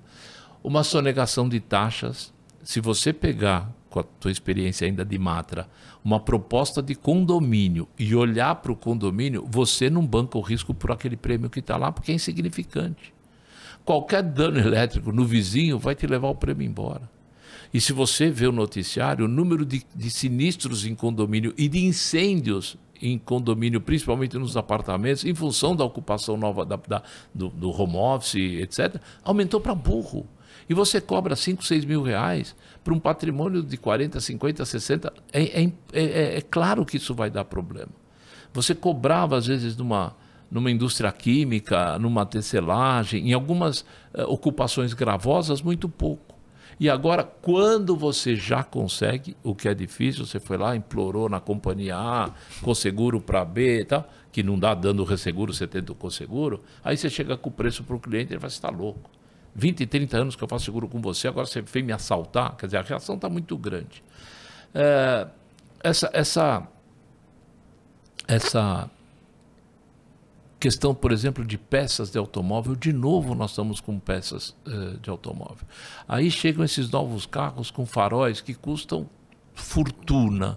A primeira reação, não por maldade, não está coberto na, naquela cláusula de espelhos, etc. E tal. O Sincor agiu, o Sincor foi, foi, resolveu até antes da FENACOR a, a, a, a inclusão disso. Mas, meu, você vê o cara roubar dois faróis, ele roubou 40 mil reais a conta vai chegar. Hoje estão cobrindo esses faróis? Já estão cobrindo. Esses já, Matrix, naquelas cláusulas, né? já, já. Mas claro que vai ter um preço e a conta Sim, vai chegar. Com certeza. Outro medo, Fortuna. outro medo, cara, pânico, é o seguro saúde.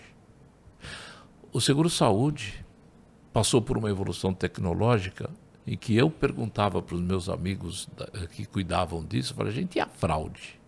Não, veja bem, a inteligência artificial, modelos preditivos, tem uns nomes bonitos por aí, né? Escancarou. O, o que no começo do seguro-saúde o segurado dava carteirinha e os caras faziam aquele boleto, tipo tipo cartão de pagamento de crédito antigamente que passava uhum. aquela maquininha, uhum. Não sei como é que é o nome daquilo, tá, e você assinava, o segurado está liberando login e senha para clínicas. Eu não vou me estender quem são essas clínicas, é, mas é, é gente do mal. Não, teve banco fazendo demissão de um monte 80 de gente, funcionários. 80 funcionários mas, né? mas, isso, é, isso é pouco. Sim, Vai sim. Por, isso é, a cauda é muito longa. É, infelizmente, tal. mas o, qual é a consequência? A companhia deixando de sair do saúde, diminuindo a opção, o preço vai subir. Preço subindo. É. Produtos mais enxutos que não vão ter, não vão ter rede de, de reembolso, não tem reembolso, só vão ter rede própria, o que não é ruim. Né? Uh, ameaças que nós tivemos com algumas operadoras, é, uma compra, diminuição, tal, tudo isso, o saúde preocupa, mas muito mesmo. Eu, eu, eu chego a dizer que está receio de ficar sem seguro. Porque se ficou no property, se ficou no multirisco, se vai ficar no. Vai chegar a lá também. É essa. Eu costumo dizer, meus filhos me tiram sarro, pau que bate em Chico, bate em Francisco. Seguro é uma ciência. Né? Prêmio taxa, indenização, comissão, despesa, paga, distribui lucro. Não tem outra forma. Não vai mudar. Mas isso me preocupa. Então, essas são algumas. Eu, eu precisaria de, um, de, uma entrevista mais longa para você. Mas, mas a gente, nós vamos ter agora uma atividade com os corretores aí pelo interior, onde a proposta é essa. A gente vai, vou dar um spoiler aqui, né? A gente vai perguntar para os corretores quais são as dores do parto que eles estão sentindo. Tá. Nós vamos, de uma forma até legal, a gente já tem isso na apresentação e a gente vai mostrar que nós já temos isso na apresentação e já vamos mostrar o que nós estamos tentando fazer. Eu falo com o Danilo da CNSEG toda semana sobre os riscos declináveis que vem 10, 15 anos atrás. E a gente não tem solução. Ele traz uma tentativa, eu trago uma tentativa, alguém traz uma tentativa, mas não conseguimos sair do lugar. Temos que ressuscitar o co-seguro. E eu não estou falando de, de contas grandes, né? Estou falando de contas 10, 15 milhões, 5 milhões de importância segurada, eu não consigo fazer. Tem que haver uma solução para isso. É interesse de todo mundo para que. Porque ainda é olhado pelo nome. Você tem nome feio de, de ocupação, mas que é bem cuidado. e você tem nome bonito que é mal cuidado. Não é a atividade a única responsável, não, não deveria ser a atividade Entendi. a única responsável para aceitar ou não, taxar ou não aquele risco, o Estado. Outra coisa que complicou muito isso, nós, mercado, acabou com desconto de hidrante, desconto de, de extintor. Isso virou condição de aceitação. Antigamente tinha desconto. Então você chegava no cliente e falava assim, ó, oh, faz, e que você vai pagar 5, tá, a menos. Você tinha descontos para isso. Hoje não tem. Hoje em dia ou tem ou, tem ou, ou não faz. É. Como que o corretor faz para participar desse, dessa, desse roadshow que vocês vão fazer no interior? É, esse roadshow, ele, ele tem a gente tem algumas rodadas pelo interior, mas são, esse é exclusivo para sócios do Sincor, claro, Legal. é um incentivo. Ele recebe toda a correspondência, ah, todos tá, os dados e tal. Tá e uh, numa boa parte deles eu vou estar presente, que é uma promessa ainda da pandemia. Paguei um pouco esse ano, mas estou devendo para burro. Lá meu SPC de promessa está tá alto, mas sempre vai ter o nosso diretor da executiva, o diretor regional uh, e mais alguns alguns corretores para ajudar nessa. É muito legal, é um bate-papo, é, é, é, muito parecido com o que a gente está fazendo aqui, só que com uma pauta definida. definida. Mas uh, olhar a, a, a, percepção, você tem que ouvir a, a, dor de barriga. Eles, nós, corretores, Sim. mas a dor de barriga de um cara em Taquaritinga é diferente de um cara aqui na Zona Leste de São Paulo. Então a gente tem que ouvir isso daí também. É, a gente tem um, uma parte aqui que eu sempre pergunto se você já acionou o seguro.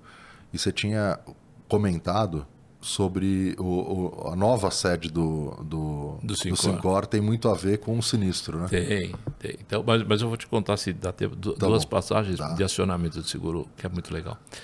É... O Sincor São Paulo, ele era feio, feio. Divisórias antigas, parecia uma repartição pública de verdade. Mas é porque ele estava lá há muito tempo, etc. E, tal. Uhum. e aí, teve uma reforma no andar de cima e por algum motivo a água terminou e uma senhorinha deixou uma torneira sem água aberta. Tinha lá uma obrigação, o, condomínio é, é muito seguro, os caras têm autorização de entrar, ver se está tudo em ordem, tem que entrar uh, quando está fechado o prédio, sábado, domingos, feriados e tal. Mas o seguro é incerto, não entraram, voltou a água e aquela torneira vazou para burro. Né? Eu achei até que era uma mangueira de incêndio. Porque ela pegou o Sincor e a cooperativa, a Credicor, que é um outro grande benefício uhum. também do corretor de seguros, ele é dono de um banco, ele tem a melhor aplicação do mercado lá e ele não enxerga, mas tudo bem. É, é, e aí destruiu completamente as instalações do Sincor. E mais três andares para baixo. Puta não vida. totalmente, mas foi vazando. Uh, com uma boa vontade da seguradora, liquidou o sinistro muito rápido, uh, com a ajuda de outras companhias que também nos ajudaram e de alguns corretores, grandes corretores, tem até uma placa lá, Sim. e mais uma vez eu, eu sempre sou muito grato, ajudaram lá.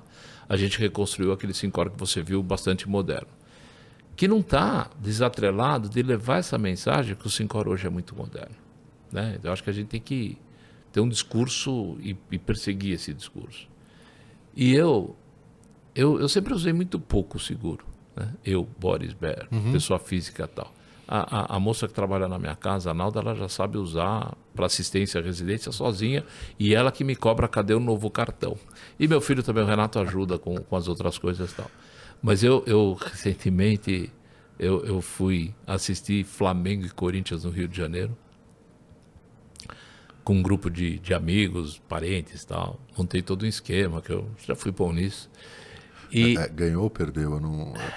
Pula essa parte. Deixa pra lá, tá bom. É, é ele ele empatou no tempo normal e perdeu nos pênaltis, enfim. Puta, Mas não merecia, merecia ganhar. Os, o, e, e, e, o reconhecimento que 4, 5, 6 mil pessoas de Corinthians lá calou o Maracanã como torcida. É incrível. Isso eu não vou abrir mão.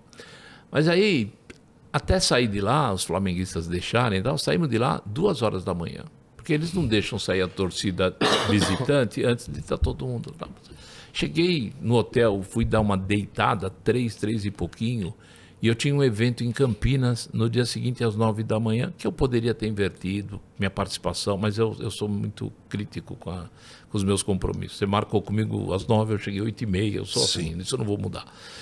E aí, eu, eu, pessoal que foi comigo, meu filho, meu sobrinho, meu primo e tal, uh, eles marcaram voo para as dez e pouco, meu voo era 5h50. 5h50 meu voo, ter, ter que chegar antes no aeroporto, eu dormi meia hora, se é que eu dormi meia hora, Tá tudo bem. Oito e meia eu estava em Campinas, peguei meu carro em Congonhas e tal, e tô lá para fazer o evento. Fiquei o dia inteiro e mais um happy hour. Na hora de ir embora, minha mulher me ligou, ela falou, ah, o Renato está aqui, eu vou para Tibaia, hoje você vem amanhã. Eu falei, não, eu vou daqui, eu estou em Campinas, você pega Dom Pedro, eu vou. Não, mas não, fica tranquila, eu ir para São Paulo e para lá, a mesma coisa. Aí quando eu estou saindo, a Simone, também é vice-presidente de novo, ela fala assim, leva uma água, você pode sentir sono. Eu falei, Simone, eu nunca sinto sono quando eu dirijo, eu nunca tinha sentido sono. Mas eu também não tinha 69 anos antes, eu também não, não vazava uma noite inteira intensa tal. Meu, quando faltavam 10 quilômetros, mas me bateu um sono que é, eu nunca tinha sentido é na no finalzinho, vida. né? Não, abaixa a guarda, né? Abaixa a guarda e o final é a teimosia, né? Aí, quando eu senti o primeiro sono, eu tinha acabado de passar um posto, eu falei, ah, eu devia ter parado, óbvio. Mas já tinha passado, podia ter dado uma ré, enfim, feito um retorno. Mas eu olhei para o Waze lá, foi 10 quilômetros até a minha casa, não era nem até a porta do condomínio. Moleza. Quando faltavam sete, o sono ganhou e eu dormi. E eu acordei no guarda-reio. Puta É, o carro deu a primeira empinada. Eu consegui segurar o carro a primeira, segurar o carro querendo voltar para a pista, os uhum. caminhões passando e tal. Consegui parar. Parei olhei, estou tudo bem. Falei com o homem lá em cima, agradeci. Acabei de agradecer, liguei para meu filho. Eu falei, Fê, me ajuda aí com. Eu não sei onde está minha mochila, minha carteira, eu não sei onde está nada, que me ajuda com guincho. Mandei um print da, do, do Waze onde eu estava tal. Aí ele falou, não, deixa comigo, tá bom. Acabo de falar com ele, passa um, um farol aqui assim piscando, assim, né? Aí quando eu olho, é um guincho da Porto, vazio. E o cara para. Eu não acreditava. Segundo milagre da noite. Aí eu desci, falei, olha, amigo, eu sou corretor de seguros, não falei nada. Uhum. Pena. Ele falou, não, tudo bem, eu tenho ordem de guinchar até se o senhor não tivesse seguro com a gente ou com ninguém. Tirar o senhor da emergência. Eu falei, não estou acreditando. Liguei para o meu filho e falei, você, é não vai, você não vai acreditar. Eu, eu, eu, eu tô com o carro sendo guinchado. Como? Eu falei, depois eu te explico. Não sei nem se eu, se eu sei te explicar, é, mas. E o cara, ele, ele, ele operacionalizou em segundos. Ele pegou a placa, viu? Na puma, colocou. Eu, em, sei lá, 10 minutos depois do corrido, eu estava sentado com ele batendo papo no guincho. Agradeci, levou o carro, tudo bem e tal, fantástico. Mas eu me senti na obrigação de mandar um e-mail para a companhia mostrando a minha satisfação como cliente Sim. e como corretor. Pessoal eu sou bastante conhecido na Porto, nas companhias todas, Sim. graças a Deus, leram esse meu e-mail na reunião de diretoria tradicional, às 8 da manhã, que tem todo dia lá e tal. Aí o pessoal me ligou para saber como é que eu estava. E eu estava super bem. Né? E aí chamaram o guincheiro para elogiar, até, ler o que eu escrevi. Aí o guincheiro, que eu já tinha trocado o, o zap com ele, porque eu precisava dizer para onde o carro ia, blindado e tal. Aí ele falou assim: Nossa, seu Boris, eu não sabia que o senhor era tão importante. Eu falei: Cara, o importante foi você. Aí eu expliquei para ele que ele fez a entrega daquilo que eu vendo. Ele, ele honrou aquilo que eu prometo. Aí eu, eu aí a minha Porto foi, foi, foi muito legal com o cara. Até deu convite para ele ver a Fórmula 1. O cara, o cara ficou meu amigo. E claro, quando eu cheguei em casa, né? Primeiro mostrei para todo mundo que eu estava bem. Jantamos, eles não perceberam nada. E aí depois eu falei, ó, aconteceu, aí veio, né, assim, aí a bronca veio geral e a conscientização. Mas, mas é, é o que, que eu estou contando não é para dizer que eu, como corretor, tive uma boa experiência. O cara mostrou que aquilo que eu vendo pode gerar boas experiências Sim. e mostra a importância. Eu estou te falando isso, eu já tive sinistros enormes de incêndio, de responsabilidade civil, garantia, fez o que você quiser. Eu sei o que eu vendo. Mas o corretor precisa transmitir isso com experiência para dar credibilidade. Voltando ao início da nossa conversa, a importância do corretor, que vai ser ponto decisivo na venda direta, que vai ser ponto decisivo na, nessas ondas do Open qualquer coisa, que vai ser ponto definido, de, decidido num GPT da vida ou Sim. nas outras tal. É isso que vai mudar a vida. Tudo pode mudar, mas até agora o corretor sobreviveu a tudo isso. As vendas online, estampar preço, multicar, nada derrubou o corretor, porque Tudo ele só é contribuiu. resistente. É Exatamente. Aquilo que te ameaça pode te ajudar. Não tenha medo, em frente. Busque soluções, acompanhe, traga alternativas. Então, quero, quero deixar essa mensagem para o corretor: não, se junte. Meu pai falava assim: se você tem um problema sozinho, fica muito preocupado. Se muitos têm o mesmo problema, fica também, mas menos um pouquinho. Mas vai ter mais gente para te ajudar. Essa é a função do Sincor, essa é a função do corretor de seguros, essa é a função das pessoas que querem o bem da família e o bem do país. Fantástico.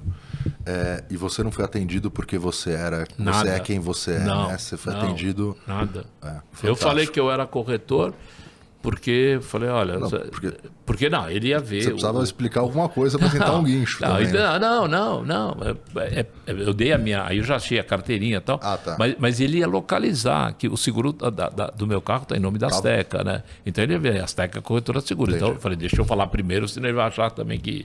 Entendeu? Mas, mas foi espontâneo. Não, é, é, isso não é uma carteirada, isso é um serviço que você está prestando que é importante para mim aqui e para eu falar lá fora. Sim.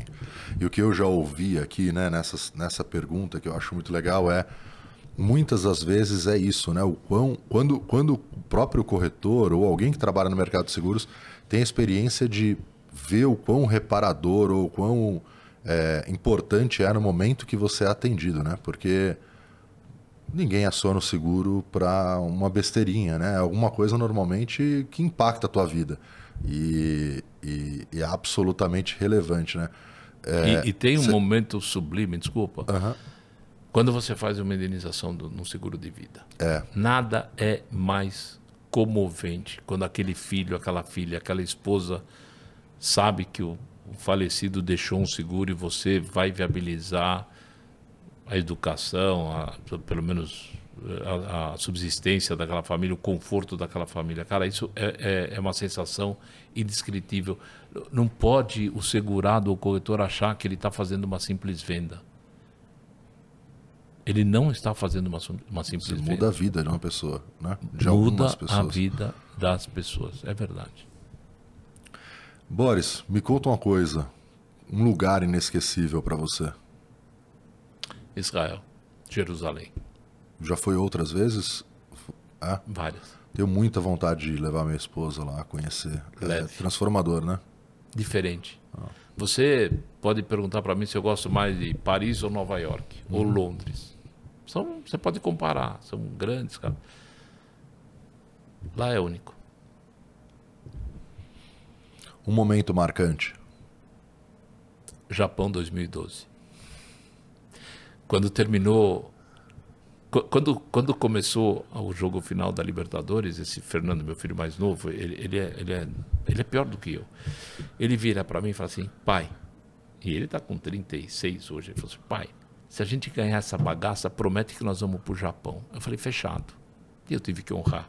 E foi uma experiência fantástica. Incrível. A gente juntou um grupo de amigos, quase todos com pais e filhos ou irmãos. tal. Foi absolutamente fantástica ver aquela cultura japonesa gritar vai Corinthians na rua. Foi, foi um negócio louco, louco, louco, louco. Foi um momento marcante. Pô, fantástico. E um sonho realizado, Boris? Eu, eu acho que eu sou um sonhador. E é ver os meus sonhos, que foram vários, e ter vencido uh, esse conjunto de sonhos. Né? Eu, eu acho que eu tive assim, um, um caleidoscópio de, de sonhos. Né? Mas eu acho que ter constituído minha família, chegar onde eu cheguei. É, é, é, um sonho, mas ele não acaba. Amanhã eu vou sonhar de novo. É, é talvez o sonho é sonhar sempre. É, realizar sonhos. Realizar sempre. É. Realizar sonhos dos outros. É, você tem que. Não vale a pena você vir para a vida e, e, não levar nada. Você tem que construir. O, e um livro? A gente tem livros marcantes de, de infância, né? A gente tem aqueles pequenos príncipes da vida mas acho que o, o, o, livro sobre o sequestro de Entebbe lá também me, me, me motivou bastante. Incrível. É. Eu, eu, eu, eu, nunca li, já vi alguns documentários, mas não, não, não sabia que tinha um livro. Teve. Não sei, não lembro agora quem é o autor. É. Legal. A história toda é. é, é... Quando você vê que as coisas acontecem por um milagre, né? qualquer coisa, esse meu acidente, fala, isso aconteceu porque. Por quê? Porque é estatístico, porque deu sorte ou é mão de Deus, você tem que ter fé. Uma pessoa sem fé não tem muito, né? É, tem um, um, um, um, militar amigo, ele fala que é, é só, é só um, saco de osso. É, é, é, é, sem, sem nada, né? Você não, você não eu, tem. Você é só o, o conjunto físico. eu não acho. Não, é, ele diz que uma pessoa sem fé ah, é uma isso. pessoa sem fé é, é isso, tá. Só, não, só, não, tá bom. Só... Pensei que tudo terminava num saco não, não, Deus. Não, não, também acho Perdão pro seu amigo, não, não fala que eu peço desculpas para ele. não, não tem essa. E um filme? Titanic pode ter sido um filme eh, pela história real, pelo tudo aquilo marcou. Aquilo, e a execução dele, A execução, né? tal, talvez o Titanic. Boa.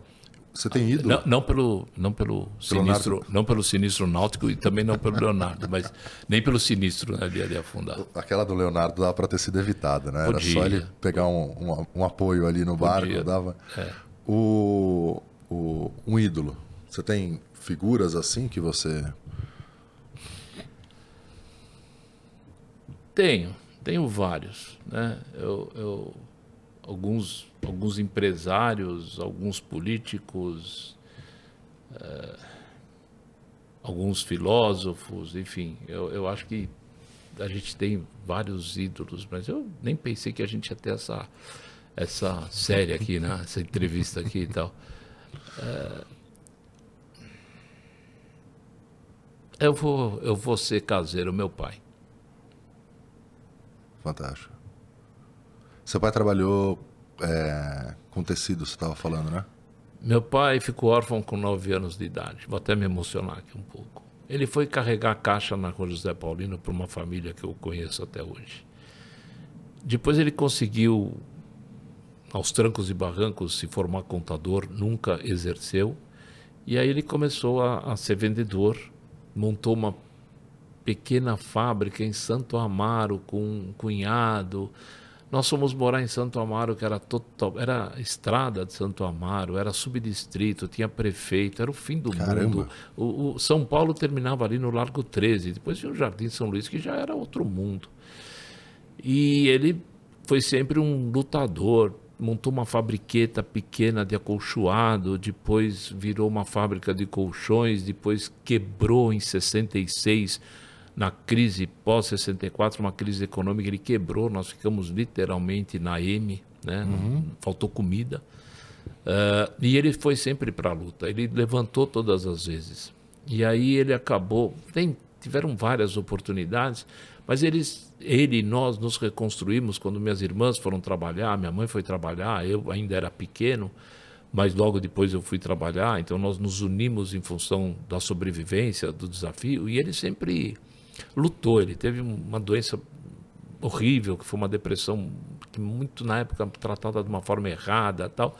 E ele nunca se Cheio abateu. Cheio de estigma, né? Não, não. Cê, cê, mas ele nunca se abateu. E aí depois ele acabou pegando, uh, que foi o, que nos restabeleceu, uma representação de um amigo. Foi, tiveram várias antes, mas ele pegou uma grande de uma indústria de tecidos e ele foi um excelente vendedor porque ele não se limitava a ser vendedor, ele tinha inquietude, ele pegava o tecido do concorrente, ele andava com uma lupinha que ele contava quantos pontos aquele tecido, qual era o fio, tal. Ele era um vendedor consultor. E aí a gente se, se restabeleceu. Todo mundo conseguiu estudar, todo mundo conseguiu se formar, todo mundo conseguiu levar a vida adiante e, e teve aí uma, uma velhice mais, mais tranquila, mas tinha tinha uma grande mulher do lado. Incrível, cara. Incrível. Você foi sempre um bom aluno dele, então, né? A gente não percebe, né? Eu é. também questionava muito ele. Lembra a história do cabelo? A gente tinha paus incríveis, né? Porque ele, ele era, claro, criado por uma mãe rígida, sem o pai. Então, fora o cabelo, eu não podia usar camisa para fora da calça, quando eu ia trabalhar, porque teve uma época quando eu fiz o cursinho para a faculdade, eu também precisava de dinheiro para pagar o cursinho. Então eu, eu peguei parte da representação dele e fui vender tecido também no Brás. Mas eu não podia ir no eu tinha que ir no cliente como ele achava que eu ia ter que ir no cliente. E eu ficava a pé da vida. Mas depois eu vi que ele estava certo. E uma frase te define, que você gosta, que você usa? Você vai achar que eu sou meio louco, mas o Vai Corinthians ele é, ele, é, ele é usado mais amplo por mim. Né? É aquela. Vambora, né? Levanta, sacode a poeira, é isso. Tropeçou, levanta, se ajeita e vai em frente. Bora, vamos em frente. Porra. Mais inesperado impossível. Muito bom, muito bom.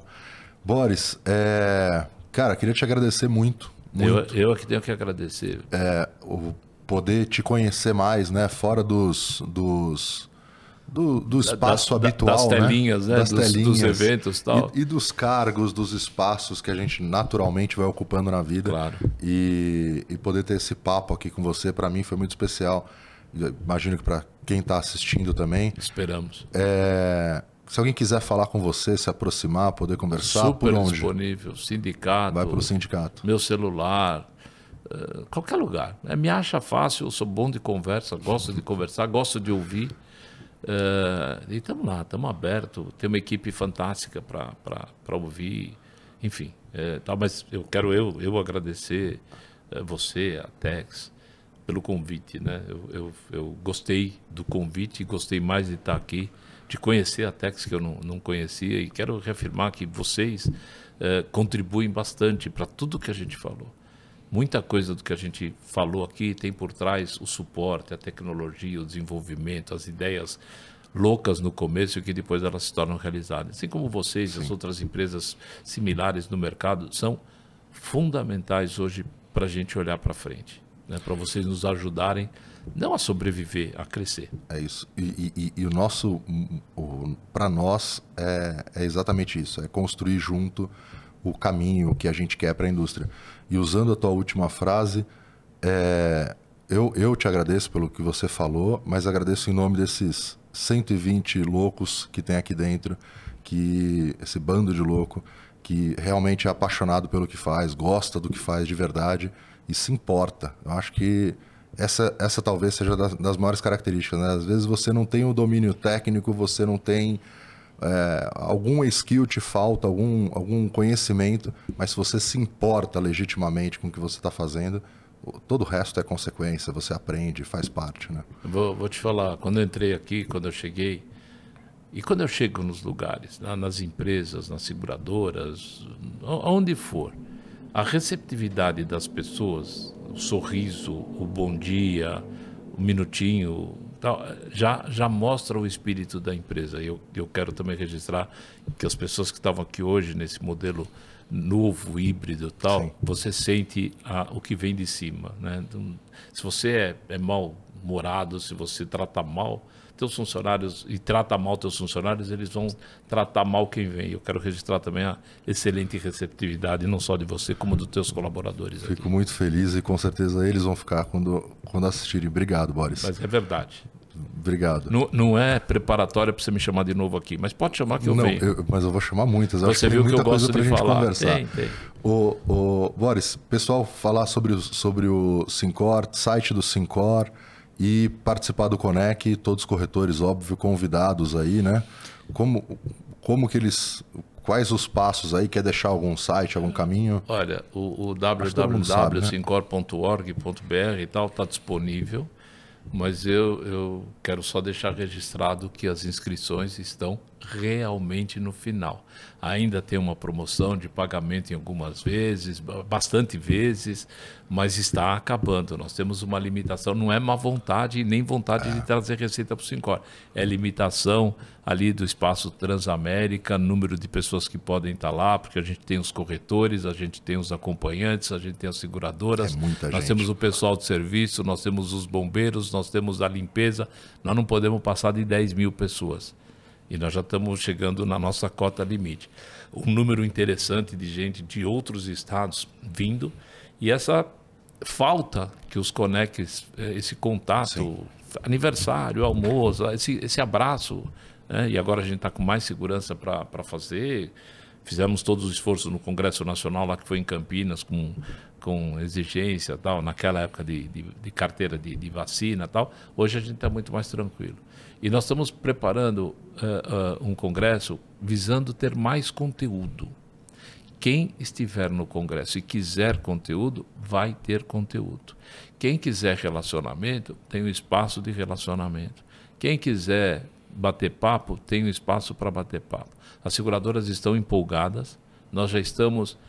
Olha, eu, eu vou arriscar para você. Você vê que eu te perguntei que eu não, né, vocês vão participar porque está no fim, eu não tenho espaço. Se eu tiver hoje dois espaços que estão meio comprometidos, eu não estou mentindo. Então, as inscrições vão se encerrar, se encerrar rápido. Corretor, você que quiser, venha absolutamente já para participar com a gente, curtir com a gente. Vai valer a pena. Vai valer muito a pena. E, e sobre isso dos espaços, empresas que eu nunca tinha visto participar do Conec, empresas que a gente já conhecia, mas que nunca, nunca a gente tinha visto participar, vão participar. Então, é realmente essa força que o sindicato, né, que o, que o Sincor tem dado e a importância dessa conexão do ecossistema. Né? Não vê mais como players isolados, é um ecossistema. Todo mundo tem que trabalhar junto para entregar no final do, do dia os resultados que importam tanto a cada um deles, né? É, tem que trabalhar junto, né? Qualquer corretor, qualquer no bom sentido, Sim. que tiver lá e encontrar o diretor da Bradesco, da Sul América, da Porto, de, de que da Tóquio, né? uhum. né? não importa, e levar uma mensagem, uma crítica, uma queixa, um pedido, está ajudando a categoria. O, que, o cara, quando procura o Sincor com a mesma queixa, nós, nós levamos isso de forma organizada, está contribuindo não só com ele, não, ele não está resolvendo só o problema dele. Nós temos que pensar no coletivo. E o Conec é o coletivo. Tanto na força física, de uhum. mostrar que tem gente preocupada, na força da distribuição, que queiram, gostem ou não, o corretor é a grande, a enorme força de distribuição. Em todo o país, esse Brasil continental, qualquer município tem lá um corretor de seguros. Isso a gente precisa mostrar constantemente para manter o respeito. Perfeito.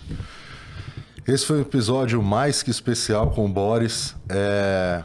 agradeço todos vocês, deixem seu like, enfim, procurem é, se conectar com o Sincor, com o Boris e, e eu acho que tem várias mensagens aqui que são fundamentais para o nosso dia a dia, assim, né? Um pouco de sonhar, de uh, o tentar não, o tentar e falhar não é o resultado final, é continuar aprendendo, descobrindo caminhos. E agora, é, 45 anos depois, aquela carona que o teu amigo te deu foi foi transformadora, né? Mudou a minha vida. Mudou a sua vida. Desde do, do da, da, da, minha profissão, do meu caminho, conhecer a minha mulher, ter meus filhos, continuar com a corretora, com Caramba. a carteira.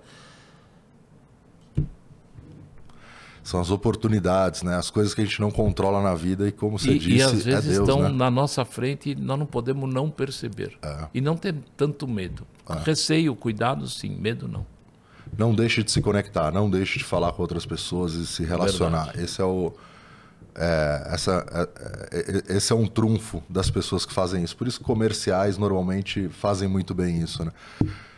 Boris, obrigado. Eu que agradeço mais uma vez e agradeço e, e, muito né, o pessoal que teve paciência de ficar até aqui com a gente ouvindo essas lorotas todas, mas é, é muito gostoso e parabéns pela tua condução. Obrigado. Você já pode pensar num programa seguro. Tá bom, obrigado. Obrigado a todos vocês. Deixem aí seus comentários, a gente faz chegar também no Boris. Se vocês tiverem oportunidade, entrem no Hubble, participem lá. E se tiverem ideias, outros convidados também dividam com a gente. Valeu. Valeu, pessoal. Obrigado.